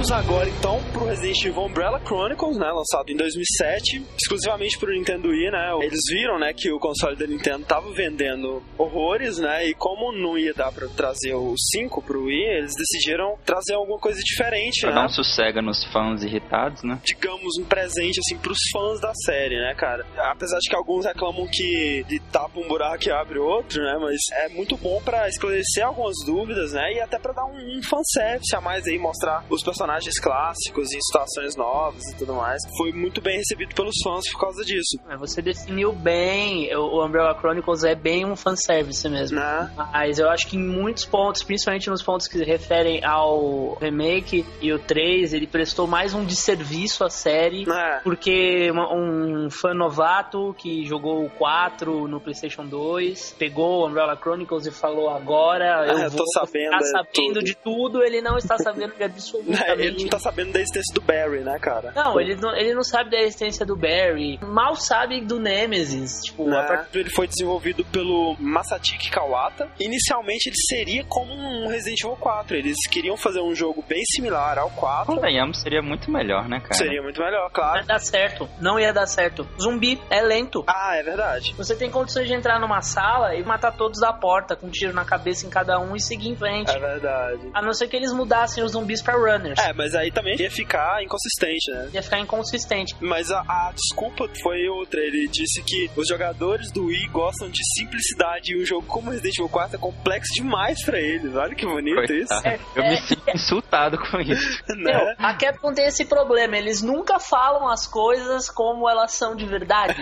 O próprio Resident Evil 5 pro Wii, né, cara? Eles ficaram numa lenga-lenga. Chega e fala, não, não vai fazer, não vai acontecer, não tem como. Acabou. Até hoje não existe um não sobre Resident Evil. É. É, cara. Mas então, o Umbrella Chronicles que ele é, né? Ao contrário do Survival, que tem muito mais um clima ali de FPS, né? O Umbrella Chronicles é muito mais um House of the Dead mesmo, né? Ele é um rail shooter com algumas diferenças que são, no caso, você pega e você usa itens que estão no, no cenário, você escolhe um pouco ali os caminhos, pode mexer um pouco a câmera e tal. Mas é muito mais um rail shooter, tem aquela parada do personagem andar sozinho. E uma coisa bem legal dele, exemplo do 4, né? Que funciona tão bem no 4, por que não repetir? Os Quick Time Events, né? Ele também abusa bastante deles. Uhum. Então, como se dá o jogo? Ele tem três.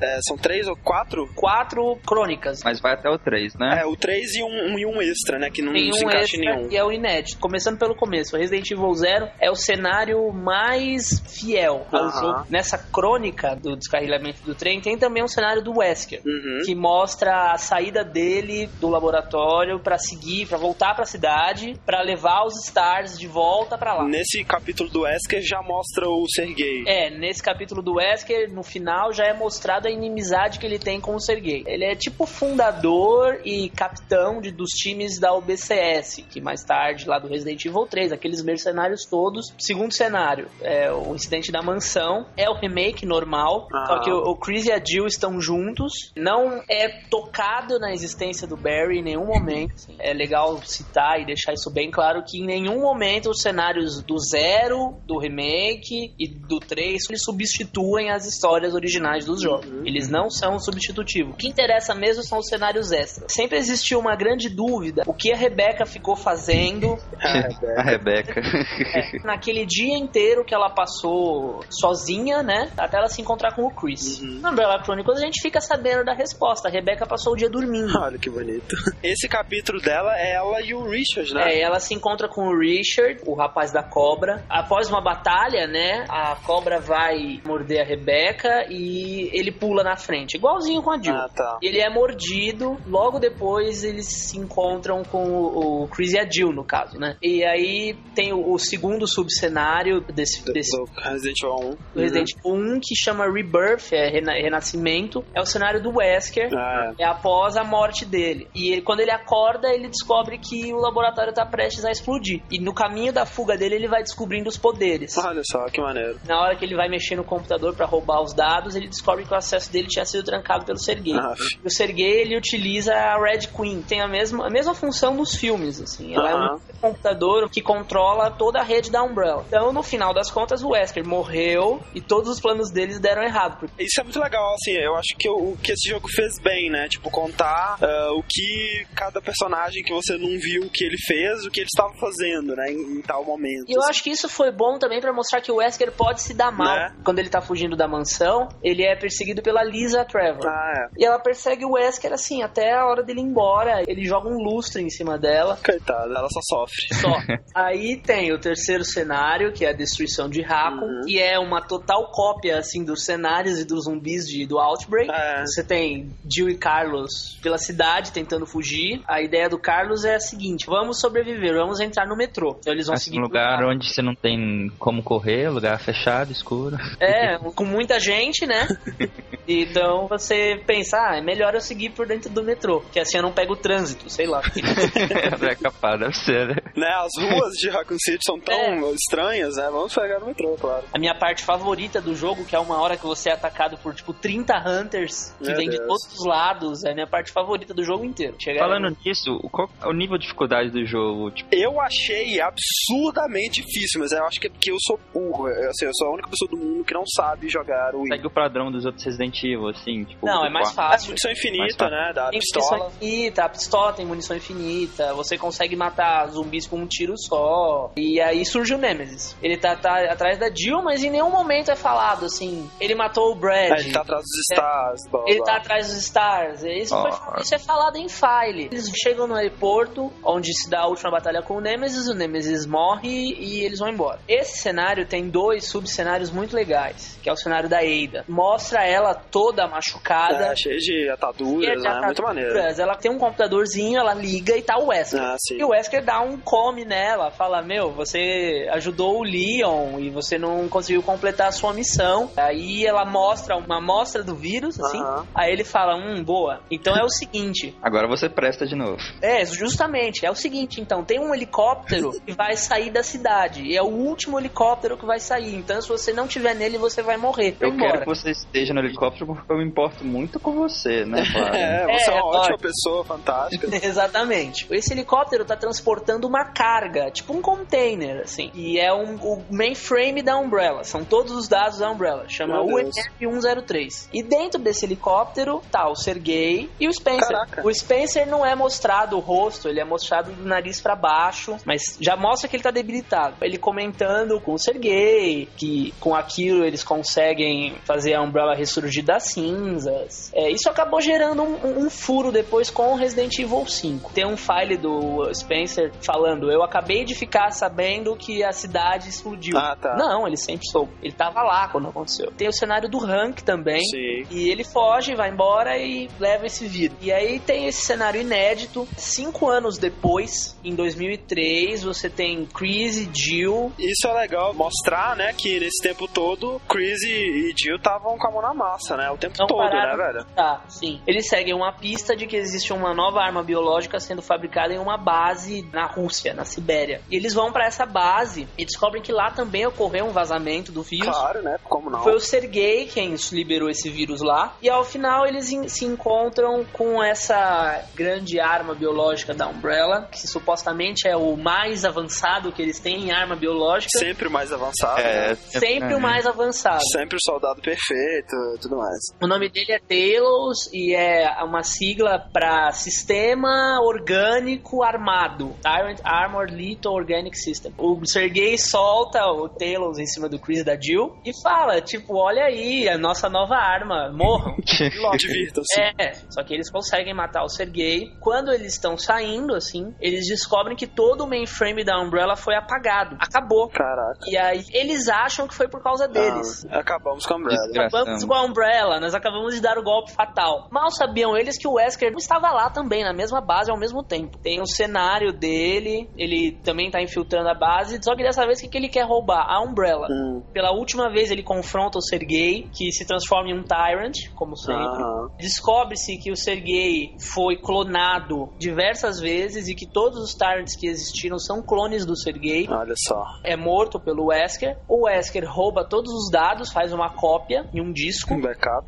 É, faz um backup e deleta o MF. Aham. Então ele deixa a Umbrella sem nada. Nos créditos é mostrado uma notícia de uma rádio dizendo que novas provas haviam surgido e que o Spencer estava sendo incriminado e que toda a verdade sobre o incidente em Raccoon tinha vindo à tona. O Spencer tá foragido. Assim, não é mostrado, mas eu não sei não se não foi o Wesker que entregou tudo, sabe? Não seria de se admirar, né? Ele termina mandando um recado pro Spencer, falando assim: é, eu vou te encontrar e vou te mostrar como vai ser o meu novo mundo. Ligação direta com o 5, né? Essa é a ligação direta com Resident Evil 5. Bom, então, é, o Umbrella Chronicles, ele, como eu disse, é mais um fanservice, né? Os fãs mesmo, assim, ficaram malucos por essa possibilidade de ver os personagens clássicos em situações novas, né? E contar um pouco da história que não tinha sido contada. Mas o jogo foi um sucesso, cara. Ele vendeu 1.1 milhão de cópias, assim, que pra um, digamos, spin-off, assim, e exclusivo pro Wii é um, número bom. Tanto sucesso que vai ter É, vai ter uma sequência, né? Sim, Foi anunciado como agora. Pra nós é uma satisfação, porque eu já tinha dito até no outro podcast. É, o- Desagradou muita gente, porque a Capcom, em vez de fazer um remake tradicional do Resident Evil 2, estava seguindo mais uma vez com um teste. Aham. Mais uma vez, os, os- os proprietários de Wii estão sem um jogo decente da série. Eu acho que é uma boa oportunidade de mostrar o que aconteceu com a Sherry. Né? Eles podem resolver muita. A, a grande ponta solta, que é a Sherry, né? Uhum. Podem dar um reboot na série a partir do sexto. É. Se eles quiserem mesmo falar até de Resident Evil 4, eles podem resolver o problema da Ada. Falar o que fez com aquela amostra de Las Plagas e o que o Wesker fez em relação a isso.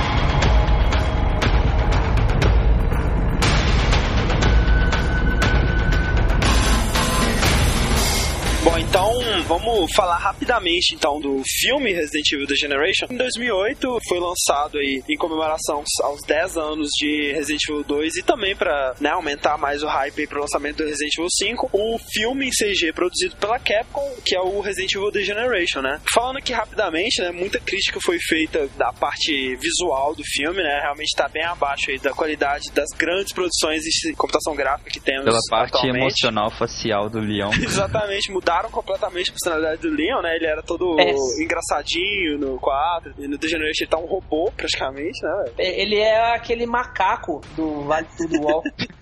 Cara, é muito horrível, ele fica sempre na mesma posição o filme inteiro. O Mas assistam 5 dublado em é português, que eles fizeram um ótimo trabalho. Então é mais expressivo na dublagem em português. Olha, eu não sabia, cara. Esses problemas de lip sync também foram resolvidos. Olha, que, que fantástico, né, cara? A dublagem brasileira consertando o erro Fizeram do- um belo trabalho de dublagem. Eu, eu esperava que ele fosse trazer mais coisas, assim, mais acontecimentos e tal, mas no final das contas é, é divertido, né, cara? Pra você assistir Achei interessante o filme, tipo assim, o povo manifestando contra, isso achei É, interessante. Tipo assim, Mostra um pouco da, da reação Esse do, é do- o ponto alto do filme, é mostrar que aqueles incidentes não são incidentes isolados. Que assim, Raccoon City foi uma cidade americana que foi detonada por uma bomba E ficou por isso mesmo. E três meses depois, em Cold Verônica, você aparentemente não tem nenhuma consequência. Então isso é bom pra mostrar assim que a, a coisa não é tão contida. pessoas na política influenciadas, senadores. Exatamente, e não é uma coisa isolada. tem, a- aparece até aquela parada do, do presidente americano renunciando, né, por envolvimento lá e Exato. tal. Porque eu tive a impressão que o filme, ele, ele é meio tímido, ele, ele é como, digamos assim, um, um filler de anime, sabe? Ele tem É. que fazer alguma coisa, mas ele não pode mudar muito, porque senão vai estragar o resto. É, sim, ele é um filler, exatamente. Você Ah. definiu muito bem. É... um incidente isolado, sem grandes consequências, resolvido dentro dele mesmo e acabou. É. É. E aí a, a ligação que eles fazem com o Resident Evil 5 é que no final você vê a, a Will Pharma sendo comprada pela Tricell, né?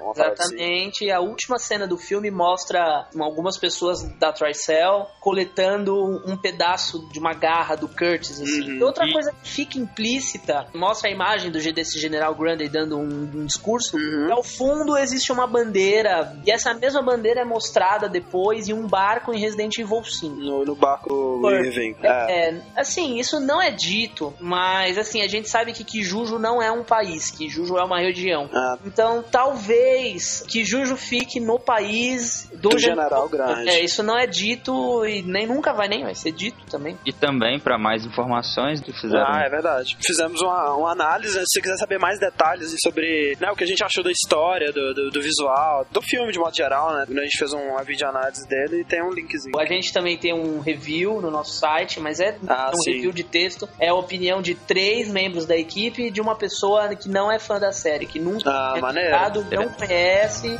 e tá lá. É um review em quatro partes.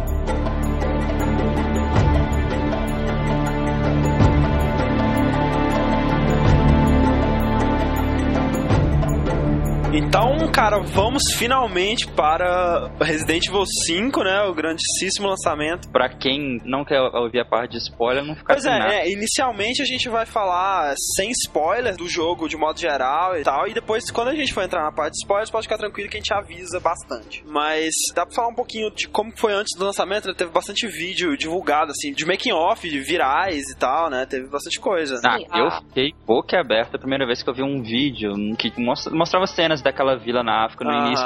É, foi absurdo. Não, eu lembro quando saíram as primeiras imagens que mostravam o Chris ainda com a roupa diferente, com a roupa meio azul, assim. O gráfico já absurdo, né, cara? Eu nunca ia acreditar que aquilo era o gráfico do jogo, É, e na cara. verdade era mesmo. A campanha de marketing do Resident Evil 5 foi uma coisa eu nunca vi algo tão brilhante assim. Talvez só, sei lá, essa divulgação do Dark Knight, Aham. grandes blockbusters cheguem ao mesmo patamar. A produção do Resident Evil chega em níveis de Dark Knight, né, cara? É, você vê que a produção foi chegou num pesada. nível absurdo e a divulgação foi feita de maneira brilhante. Eles jogavam informações justamente pra Atiçar a discussão. pra né? atiçar. E eles fizeram direitinho, eles fizeram a lição de casa certinha. Eles Isso, investiam muito nas cenas de ação e investiam muito na parte de história. Então eles pegaram pelo pescoço os fãs antigos e novos e as pessoas que querem jogar um jogo de tiro. Eles fizeram um bom trabalho em trazer fãs antigos da série, que eu acho que talvez o Resident Evil 4 tenha afastado um pouco, porque um- um- talvez um, um dos pontos, assim, um dos poucos pontos negativos que eu consigo ver em Resident Evil 4 é o fato dele vir com essa história totalmente nova, né? E o que eles fizeram no 5, que eu achei que foi sensacional, velho, era esse fato de que eles estavam resgatando muita coisa dos personagens clássicos, do passado da série, pra resolver ali. Isso eu fiquei- achei muito Assim, foram, bom, cara. Foram três pontos brilhantes, assim. Foi mostrar, mais uma vez, o Chris encontrando o Wesker e os dois Uhum. quebrando o pau. É mostrar a lápide da Jill e mostrar a tal garota do tubo, assim. Aham. Aquela garota do tubo gerou discussões, assim, desde o Nossa. primeiro momento que ela apareceu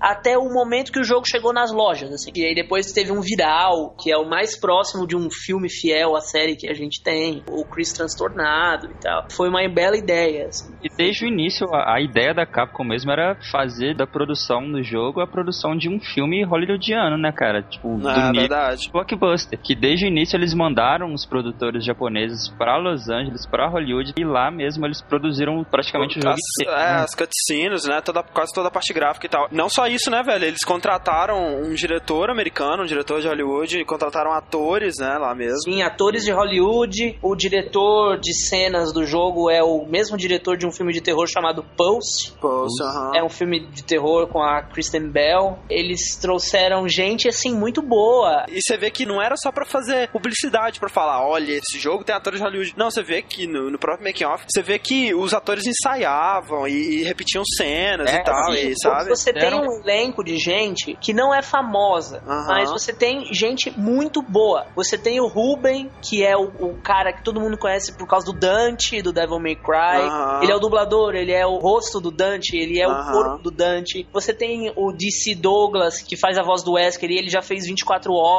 O cara que faz o, o- o modelo de corpo do Wesker, ele faz Heroes. Olha só. É o The German. E, e também as expressões faciais, eles capturaram dos Cara, é, atores. como eu disse no 4, né, velho? é, tecnicamente, assim, como um jogo separado, as aventuras de Chris e Sheva, é, é um jogo impecável, cara. É, é- é absurdo, ele é lindo, velho. é- não tem nada eu- que eu reclamar. tenho que expressar a minha sensação quando eu liguei na televisão, cara, eu fiquei assim, que merda é essa? Como, é que Como assim, né, cara? Eu, eu não sei como comparar com outros dessa geração. Não, sim, é- é- eu também não sei, assim, porque dizem que o Killzone do PS3 é fantástico e tal, Falam mas... que Killzone é, é melhor. É, né? Não duvido que tenham jogos com gráficos melhores, mas, cara, é impecável, velho. Eu Assim, passava naquele início, quando você encontra uns animais mortos, os mosquitos Uhum. voando em volta, cara. Eu não, gente, sistema de partículas, é, expressões faciais, sincronismo labial, O jogo expressões... ele é tão magistral, acho que essa é a palavra, que os problemas do jogo, que não são poucos, Aham. ficam em segundo plano. O tamanho, a beleza e o trabalho e É, aquela loucura. A gente não pode reclamar nada da Capcom com relação ao carinho e, e todo Cara, tipo, o trabalho, né, velho? trabalho que eles tiveram.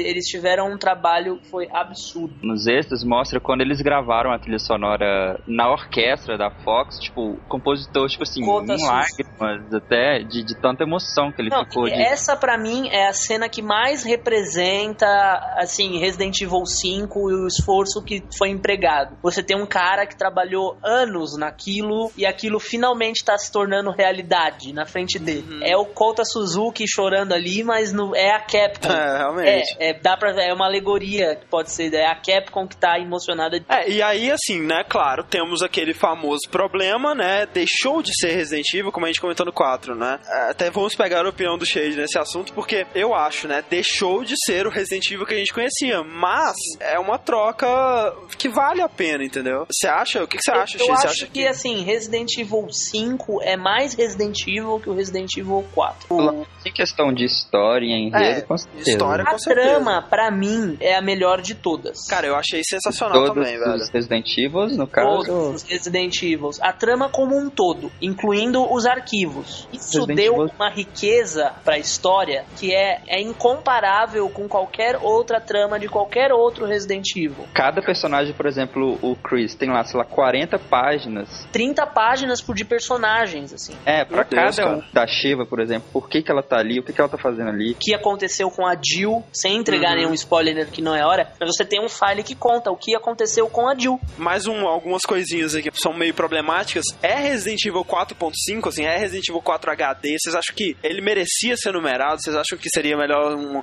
Resident Evil Ouroboros? Não, Sei eu lá. acho que Ah. merece a numeração, sim. Eu Trama, acho que ele fez jus ao 4 e expandiu alguns conceitos, resolveu Ah. vários problemas do 4. Resident Evil 4 tem muito menos direito ao número do que o Resident Evil 5. Né? Como você dizer assim, se Resident Evil 2 merece o número porque ele também traz zumbis e um lugar fechado igual o. É, tem isso também, é Tem verdade. essa, entendeu? Sabe, eu acho meio absurdo trama, assim, quando falam que o 5 é 4 demais, assim. É uma constância. É, a gente pode negar que questão de jogabilidade, essas coisas assim, não há muitas inovações. Como o Cheio disse, eu não tinha pensado por esse lado, mas é verdade. É como 2 pro 1, um, né, velho? Eu acho que com certeza Resident Evil 5, cara, assim, o desfecho, a trama em si inteira. Eu acho que a gente já pode falar disso agora. Tem esse lance de um déjà vu também, né, velho? Ah, Que- com que- certeza, cara. Quando você joga o 5, você meio que, tipo, eu já vi isso antes, hein? Aquela cena do início ali, Não, sabe? só cena do início. Eu acho que esse sentimento de déjà vu me acompanhou do início até o final, cara. Eu- Você pode identificar ali várias coisas, assim, e encontrar paralelos com ela no 4. Tirando as semelhanças, é uma grande novidade que ele trouxe em Talvez relação a ao maior, 4. né? Uma das mais divulgadas, pelo menos antes do, do lançamento, foi o modo cooperativo, né? Que, ao contrário da maioria dos jogos, né, com algumas sessões você tá sempre acompanhado de um parceiro, né? No caso a Sheva. E esse parceiro pode ser controlado por outro jogador humano, né? Seja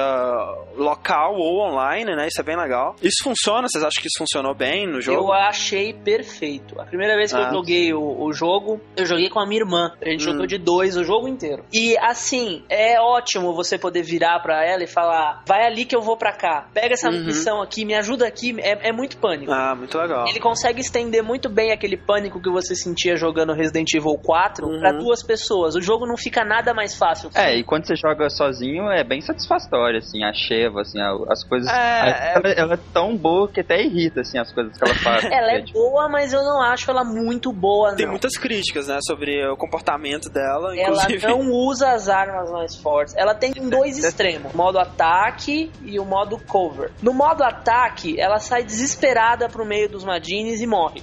Ah. E antes de morrer, ela usa o máximo de munição possível.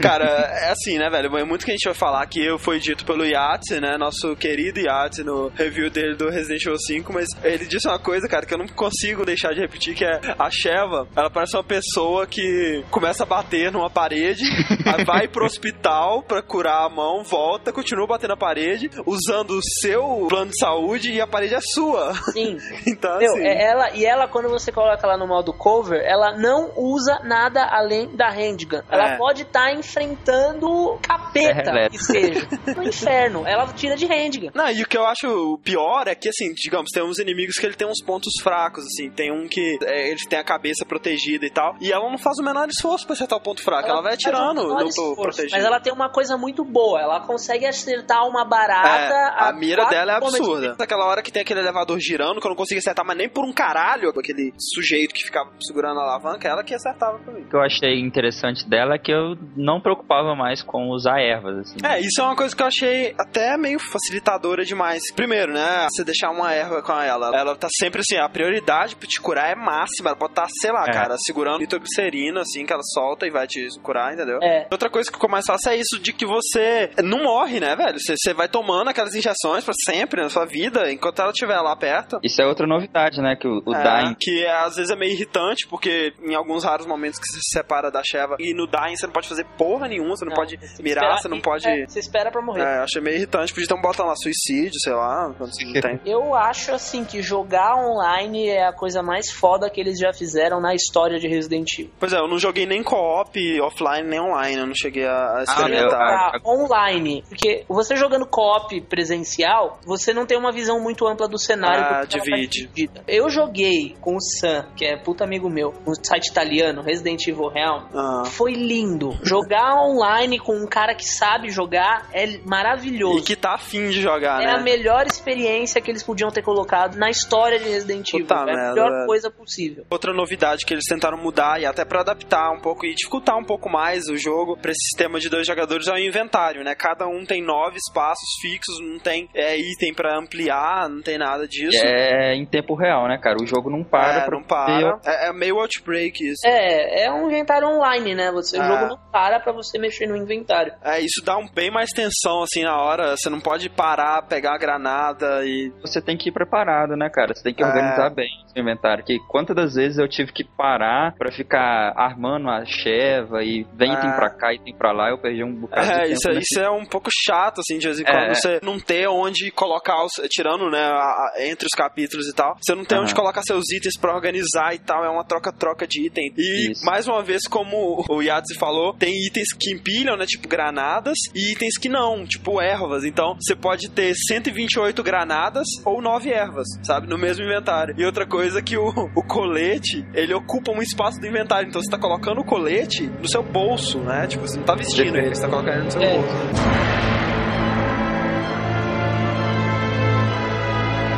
Agora, se você não jogou Resident Evil 5, se você liga para a história de Resident Evil 5, pare aqui, né? Muito obrigado por ter nos acompanhado até esse momento. Muito obrigado. E até semana que vem. Você que já jogou, né? E você também que não dá a mínima para spoilers. E vamos entrar na nossa zona de spoilers aqui. Pra quem fica, vamos falar agora da parte mais legal.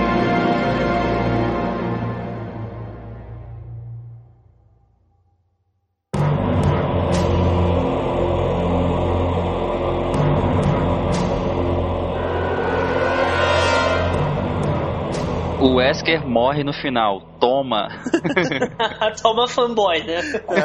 Se a pessoa ainda tava no processo de ai meu Deus, cadê o meu MP3? Pra desligar, Cadê o botão de off, né? É, você acabou de se foder, amigo, peço perdão. A história de Resident Evil 5 se divide em três segmentos. É, o primeiro segmento é Chris e Sheva, eles estão numa missão na África, fruto de uma investigação assim gigantesca. Da BSAA, né? Da nova SA. organização. Assim, algo bem parecido com essas operações que a gente vê da Polícia Federal. É. Uma coisa que leva anos de investigação pra ter uma ação em um dia. Esse caso em que Jujo eles descobrem. Peraí, uma, uma dúvida. O Chris e a Shepard já se, já se conheciam Não, ou é ali mesmo? conhecem ali. Ela chega É, e né? fala, eu vou ser sua parceira, porque os locais aqui, tipo, não ficariam satisfeitos em ver um americano andando por aqui. Aham. que Jujo tá isolado, a área afetada tá isolada Hum. e eles vão a esse lugar pra impedir a negociação. Vai ro- rolar uma negociação de vendas de armas biológicas. Ah, tá. E o responsável por isso é o Ricardo Irving. É, esqueci de falar, cara. Que personagem bem caracterizado, sabe? Ele é, ele é esquisitinho, sabe? Ele tem umas expressões faciais legais, assim, velho. Ele é diferente. Eu É gostei que muito. eu tenho um sério problema com o personagem que é alívio cômico. Ele é menos até que o Salazar, eu diria. Ele é mais sério, assim. Ele, Ele- tem uns ele conflitos. Ele tem uma estatura normal, né, cara? Já é um bom É. Mas a, a cena, assim, que pra mim, eu pensei, cara, esses caras fizeram um trabalho foda com expressões faciais. Logo quando você chega no navio, que mostra ele meio pensativo, assim, aquela hora que ele tem um flashback. Aquela hora que mostra a cara dele ali, velho. Cara, aquele tipo de expressão facial eu nunca vi num, num jogo, Não, sabe? não existe. Então essa é a primeira parte. Vamos pegar Ricardo Irving. Por esse é o motivo do Chris estar na África naquele momento. Antes dele já tinha ido uma equipe da BSAA e eles foram totalmente dizimados. O capitão entrega pro Chris um, um cartão SD. Ele coloca num palme que ele tem e ele vê a Jill. Ele a princípio ele, ele fica meio, não, será? Não pode ser, ele fica meio em dúvida, mas aí ele começa a ter uma obsessão bem maior pelo caso depois dessa dúvida que ele, que ele fica na cabeça, né? Porque, isso é mostrado mais à frente do jogo. A Jill, ela se matou pra salvar o Chris. Por isso É- que depois desse, desses acontecimentos o Chris ficou meio paranoico em querer Sim. combater esse mercado negro a qualquer custo. Isso anterior à missão em Kiju. Mostrado em flashback. isso. Exato. Eles recebem uma pista do paradeiro do Spencer, só que eles vão até lá não pra pegar o Spencer, mas pra localizar o Wesker. Querem Quando eles chegam lá, qual é a surpresa que o Wesker está lá, acabou de matar o Spencer, É. dá um cacete nos dois. Cena foda. É, e na hora que o, o Wesker vai matar o Chris, a Jill se atira de uma janela. E empurra o Wesker. O É. Wesker e os dois se jogam de uma janela. E o Uhum. corpo da Jill nunca foi encontrado, lógico, e a BSA dá ela por morta e o, o Chris não aceita muito bem essa história. Ele Ela- fica meio transtornado, vê essa foto da Jill e ele começa a se questionar se ela realmente tá viva ou não, né? Enfim, eles conseguem encontrar o Irving. É, É, fa-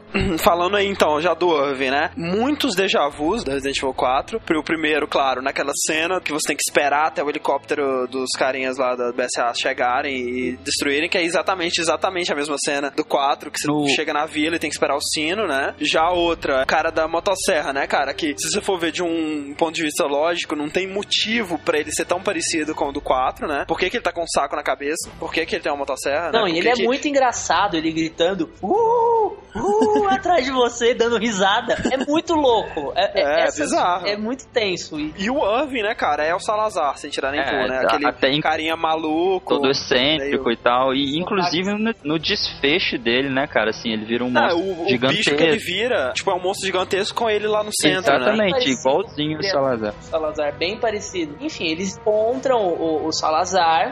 e aí ter, o Salazar. Irving. Irving. Eles encontram o Irving, aí termina o primeiro arco do jogo, né? Aham. O Chris fala: agora eu não quero mais saber de ordens, porque eles recebem uma ordem pra se retirar. É, e o Chris até fala, né? Tipo, se você quiser, É. tipo, sair, Se você quiser, tudo você bem, vai sabe? embora. É, a da partir de agora não tem mais ordem, é só nós É. dois, não tem mais Só- ninguém pra dar apoio pra gente, a gente tá por conta própria. E se você quiser, você some. A Sheva fala: é, eu quero saber o que aconteceu, vamos lá. E essa é parte bem diferente, né? Que o jogo fica com um clima meio Indiana Jones, Tomb Raider, assim. Você fica naquelas paradas bem primitivas, É, assim, as ruínas. e tal. É, aí já é o segundo arco que é a busca Ah. pela Jill. A Capcom disse que mandou um time pra África, mas eles fizeram umas ruínas meio astecas, assim. É, ficou parecendo Tomb Raider, cara. Ficou igual É, Bonita. sabe? é Inca o negócio. Outra coisa é aquela parada do preconceito, né, velho? Eles colocaram os branquinhos ali no meio, eles colocaram até uma mulherzinha loira que você acha que é inocente, chega lá e ela te ataca e tal. Cara, aí você coloca matando nativos africanos, né, velho? Como assim, velho? É, tem, tem gente que tira sarro que é um, o jogo onde você mata os africanos e rouba o dinheiro deles. É, todos os tesouros, né?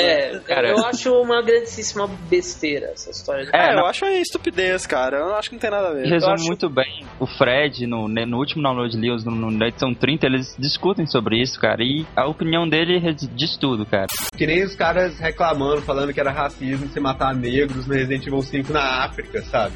É, que engraçado, cara. Tá bom, o jogo quando passa na África, você matar só é, ruiva dos olhos verdes. É. Isso sim é preconceito, né, velho? Jogo passando lá na África, no meio do Quênia, você mata um elfo, né? Fechou Pô, cara. Isso é preconceito, né, cara? Seria tipo, não, nós não colocaremos negros no nosso jogo. Igual se vocês estivessem no Japão, seriam japoneses. Igual no 4, são espanhóis, eles falam mata Seria, seria se eles colocassem o inverso, cara. Tipo assim, se eles tentassem amaciar É. o negócio. Tipo, Se eles tentassem falar que a África é cheia de pessoas loirinhas. É, cara, tipo, É claro, né, velho? Uma pessoa de outro país que tentar representar um país estrangeiro, a menos que ela faça, sabe, anos de estudo, ela não vai representar com a fidelidade absoluta, nunca, né, cara? Se a gente tentar representar qualquer país, a gente também vai cometer esses erros. Mas, cara, eu acho que é muito é, interessante essa tentativa da Capcom de explorar novos lugares, não ficar só, sei lá, ou só no Japão, ou só nos Estados Unidos, que são os lugares normais, assim, sabe? Você tem poucos jogos que exploram esse ambiente africano, assim, e eu acho, cara, que principalmente na parte da vila, assim, dos personagens, da caracterização deles, ficou muito bom, velho. Eles fizeram um trabalho foda, cara, velho. quando você Ficou muito começa a entrar na vila, você vê, tipo, umas brigas, assim, locais. Tipo, Ah, muito bem ambientado o jogo. Tirando a parte da ruína asteca, é. é, mas enfim, e eles passam por essas ruínas de Machu Picchu.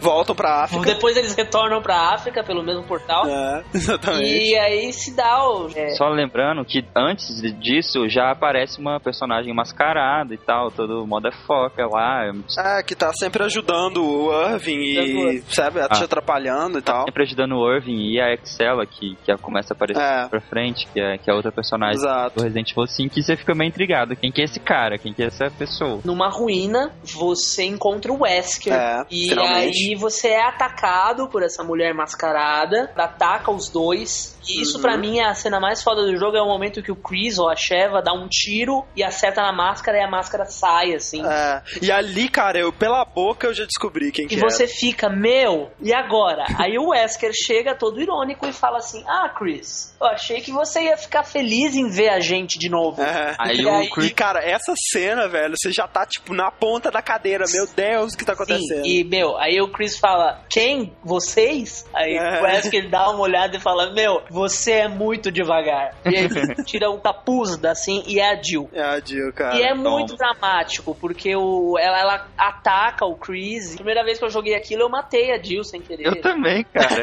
eu também matei ela. atirar nela, a Shiva ficava, que isso? Ela é Jill, você vai matar ela? Cara, quando eu vi que a Jill tava transformada, né? Tava do mal, né? Cara, eu pensei, caralho, velho, mataram a Jill, ela vai virar um monstro horrível daqui a É, pouco, entendeu? sim, eu também fico assim. Oh, meu Deus, velho, que merda o Wesker isso. fica falando, you can't hide forever. Forever. Poor performance, indeed. É, eu, eu gosto de, de dar facada nele, que ele faz tipo um sinal de negativo, assim. Só falta ele chamar você de idiota. E acaba essa batalha, o Wesker disse que ele só tem sete minutos, e porque ele tem um É. plano maior. E esse plano maior envolve a senhorita Seios, né?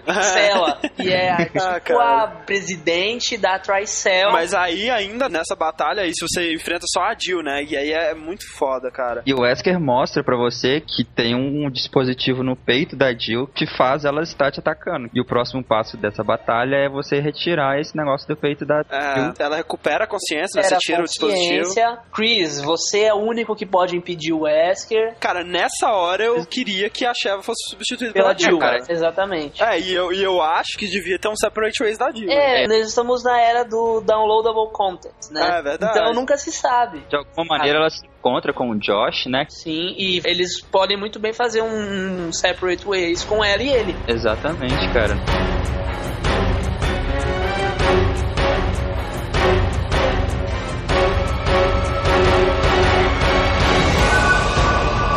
Mas daí você vai pro navio que o Wesker tá, né? Você encontra a Excella lá, ela vira um monstro horrível. Essa é o sempre. terceiro arco, que é impedir o Wesker. É a parte que mais se arrasta do jogo inteiro, é a parte do navio. É, eu já não tava aguentando mais matar Madine. Ela é muito longa e muito Caralho. difícil, assim. Mais uma vez, como no 4, quando você vai pra ilha, que os ganados, os Madines, estão armados com armas de fogo mesmo, né? Aham. Sim. É muito uma coisa, viu? Você que jogou Gears of War, Gears of War. nós temos Exatamente. uma coisa pra você.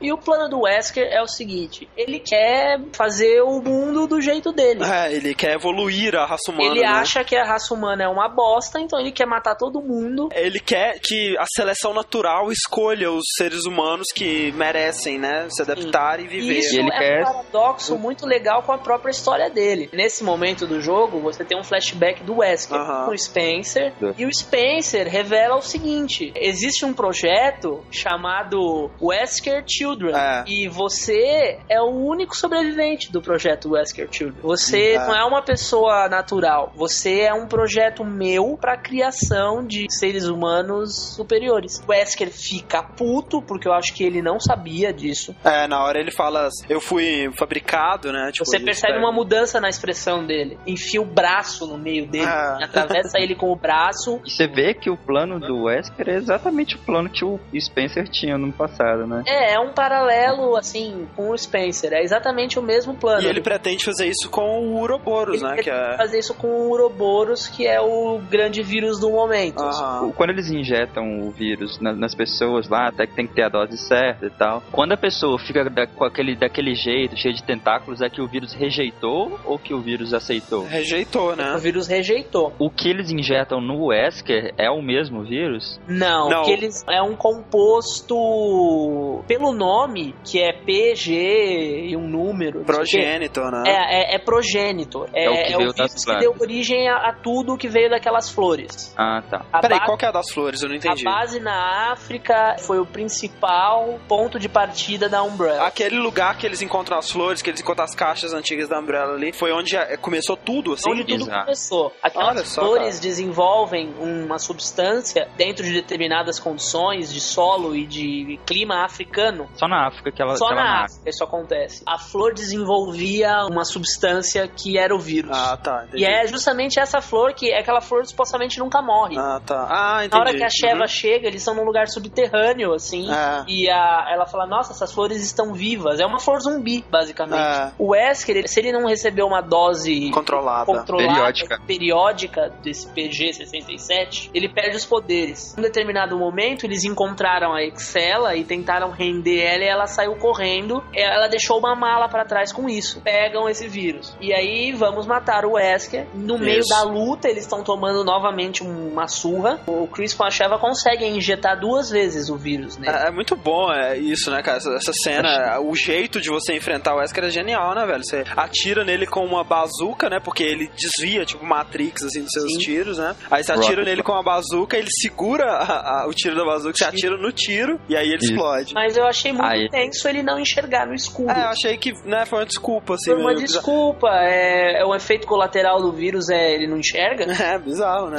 Como assim? Aí injeta nele, ele vai, fica puto, né? Ele fica meio transtornado, assim. Aham, aí ele muda, né? pro avião, o Chris com a Sheva vão pra dentro desse avião, lá dentro Aham. eles lutam de novo e o Wesker leva mais uma dose. É, mais uma cena foda, putamente coreografada, sensacional, né, velho? Sim, Deles lutando e tal. É um filme. É, sensacional. Você abre, né, o... A comporta. E aí o Wesker, ele vai sendo sugado, todo mundo segurando, né? E o Wesker segura na... Na Sheva. Na Sheva. A Sheva fala, não, me larga, me deixa eu ir, que acaba tudo isso. Mas aí o Chris lembra da Jill e Lembra tal. da que Jill que aconteceu. morreu. E ele não quer que se repita, né? Ele vai Ah. e salva a Sheva, só que, consequentemente, salva o Wesker também. É, o avião cai num vulcão. Né, que tipo, conveniência máxima, Pô, né? não faz vulcão ali no caminho. estarem dentro do vulcão, no meio da lava e numa boa.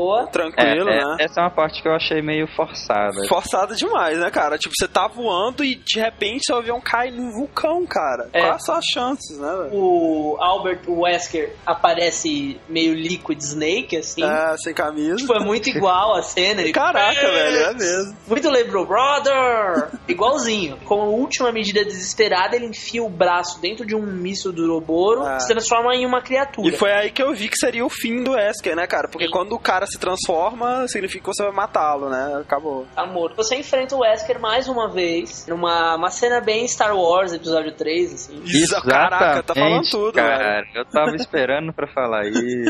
Sério, velho, eu achei que o final que eles deram pro Wesker foi assim, tá, fanboys vão gritar e reclamar que a Capcom matou a alma de Resident Evil, blá blá blá. Mas, primeiro, a coragem que eles tiveram de fazer isso, e segundo, eu achei que foi bom o final do Wesker. Cara, eu achei que o Wesker, eu- ele, tipo, foi chato até o final. Entendeu? Cara, eu vou te dizer que graças a Deus que ele morreu, cara. E espero que ele realmente tenha morrido, porque senão, cara, ia virar um Ganondorf da vida, assim, Não, sempre o a- mesmo a- cara. você falou bem, a Capcom foi muito corajosa. A Capcom precisa ter mais coragem de matar os personagens. É. Nunca aconteceu. Nenhum personagem importante central nunca morreu. E aí no final é, chega a Jill com o Josh de helicóptero. Conveniente parte 2, né? Sim, eles resgatam o Chris e a Sheva e eles vão embora. Ah, esse final, assim, eu achei meio corrida. É, aí lógico, né? Como todo grande vilão, ele tem que ter um último momento. Ah, é, Ah! claro. E aí ele tenta derrubar o helicóptero, leva um tiro de rocket launcher, como Na Dois. cara. sempre, né? Né? É clássico. Primeiro, helicóptero. Segundo, tiro de rocket launcher. Sim, e aí é, realmente acaba, termina com o Chris, o questionamento que ele sempre teve, se vale a pena ele lutar, e ele percebe que vale sim a pena, porque agora eles É. vão ter em um mundo sem medo. Ou é o que eles pensam. Até daqui a quatro anos, quando lançarem Resident Evil 6. E aí, cara, o que vocês acham? O que, o que que tem pra continuar a partir daí? Tem a Ada, né, velho? Tem a Ada, mas eu não acho que ela justifique um jogo por Aham. ela. Do 5 não sobreviveu ninguém, né? Do mal, assim, digamos. Não tem mais ninguém. O que você tem agora são, assim, eventuais armas biológicas espalhadas pelo mundo. Vai ter que dar um reboot mesmo, né? Vai ter que criar uma nova situação, tem mais né? uma grande ameaça. Aham. Talvez a única grande ameaça que você tenha seja a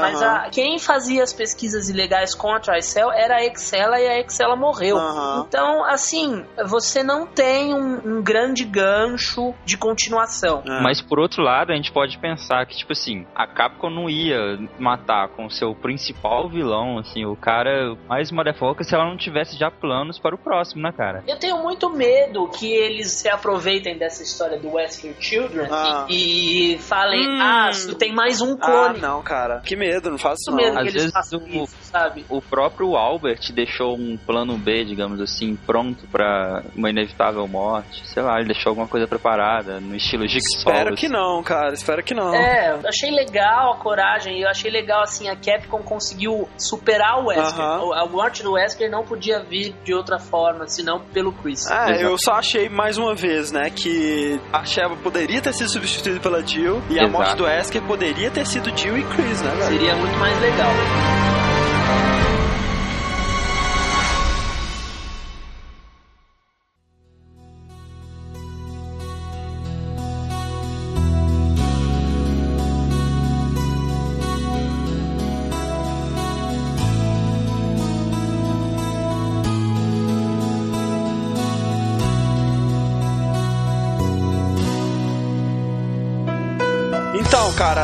Thiago, o que você acha de Resident Evil 5? Opiniões finais, assim? Cara, a minha expectativa sobre o Resident Evil era muito grande, cara. O- Uma das minhas principais, o principal jogo que, eu- que eu tinha em mente pra comprar o Xbox era o Resident Evil. E, cara, satisfez as minhas expectativas em, sei lá, 90%. Realmente me incomodou muito essa parte de o cenário te lembrarem muito Resident Evil 4, os personagens. Mas em questões de trama, assim, você lê files muito interessantes durante o jogo. Nesse Ah, ponto bom. eu achei muito interessante e, e com certeza justifica o número 5 totalmente, cara. Não, não tem nem como negar. O fim do Wesker eu não, não acho que foi indigno ou nada assim. Eu É, acho que também não. pô, o cara teve que morrer com dois rockets na cara. tipo assim, Cheio de que você achou, cara, do 5? Eu acho o jogo com a, a melhor trama, mais profunda, eu já disse Uhum. isso. É, o jogo mais profundo de todos, é o jogo que eles tiveram o maior cuidado com a história. Ainda assim ficaram pontas soltas. Mas uh, ele é tão perfeito e ele é tão magistral que isso releva. assim. O Perderam a chance de dizer o que, que a Cheryl tava fazendo com o, Perderam o, a chance Wesker, e agora né? o, She- o Wesker morreu, ele não pode Ah. dizer. Eu recebi exatamente aquilo que eu esperei. Uhum, é jogo sim. do ano, com certeza, eu dou nota 10. Cara, quando eu comecei a jogar o jogo, velho, ele excedeu qualquer expectativa que eu podia ter na parte gráfica, na parte de história. Eu, eu não esperava que eles fossem ser tão ousados com a história, assim. Como a gente disse, velho, eles jogaram todas as cartas que ele tinha no 5, entendeu? Eu gostei muito do ritmo do jogo, gostei muito dos personagens novos, de como a trama se desenrolou. E, cara, fantástico. Todas as minhas expectativas foram excedidas e, puta, jogo do ano com certeza. André chegou a acordar às 7 horas da manhã num domingo pra jogar essa desgraça. Sim, Cara, eu, tá eu muito passei 12 horas no domingo jogando direto. O pessoal tá pegando assim cena do final, né? O Chris versus Wesker no vulcão e falando: Caraca, olha o que eles fizeram com a série, destruíram Resident Evil, e Resident Evil não é isso. Cara, realmente, velho, Resident Evil mudou, né, velho? Evoluiu, assim, digamos. Mas é um jogaço, velho. Deixa de preconceito, deixa de ser imbecil, deixa de ser É retrógrado, Isso né? é purismo. É. Já tava tarde demais pra ocorrer uma evolução, e se não tivesse ocorrido uma evolução, talvez a gente não tivesse mais Resident Evil hoje. É. E sei lá, a gente tem muita sorte que a Capcom ainda não fez com Resident Evil o que ela fez com Mega É, Man. Você vê séries de grande sucesso em seu início que revolucionaram, tipo Tomb Raider, velho. Séries que não conseguiram se reinventar e hoje estão aí por baixo, velho. E, sabe, Dino, Dino Crisis, a Capcom no terceiro jogo acabou com o Dino Crisis. É. A gente tem muita sorte de sempre ter pessoas que amam o projeto e que amam o É. que fazem lá dentro. E já temos muitas, assim, expectativas pro próximo, né, cara? Que a Capcom Com certeza. A Capcom já disse que vai, até o 5 agora foi o primeiro arco, né? É, foi É. o arco e Resident Evil 6 pô, vai ser o segundo e assim, o cara deu Cara, um mito de 4 anos. construiu um e jogo ele- eles criaram um monstro agora. É, cara, como superar isso que eles fizeram Como agora, né? superar o que eles fizeram? Eles criaram um monstro. Cara, é Exato. complicado. Eles E- devem estar se cagando lá. Aí pra, Aí- por, seguir? onde, né, velho? Agora é mais complicado que nunca, né? É, eu acho que talvez a gente tenha assim as primeiras informações de Resident Evil 6 no final do ano que vem. É, agora é um ótimo momento para começar a acompanhar do Resident Evil 6, né? Ou seja É, lá como ele vai se chamar. Você já pode acompanhar o desenvolvimento do Dark Side Chronicles É, exatamente. futuramente o Resident Evil 6. Exatamente. No review, né? no review www.residentevil.com.br. Se a notícia sai, ela tá Uhum. lá. A gente esclarece as dúvidas do pessoal. E isso tirando do básico, né? Todo o conteúdo de todos os jogos. É, vai ter os files traduzidos do 5 em breve. né? Canal de vídeos traduzidos. Tem lá, tem o making off, né, do 5 o que tem no, no disco. Eu agradeço aí o convite. Pô, a isso. gente que agradece, cara, meu Deus. Agradecer a participação da Lika, né? Que É, exatamente. Participou com a gente até o 4, foi né? bem importante também. Brigadão. E, cara, você aí, fã de Resident Evil ou não, diga o que você achou, né, do Resident Evil 5, mandem nos e-mails comentários o que vocês esperam, como a- você acha que a série vai seguir a partir de agora. Complementem o conteúdo do cast nos e-mails. Então, até semana que vem, Game Over.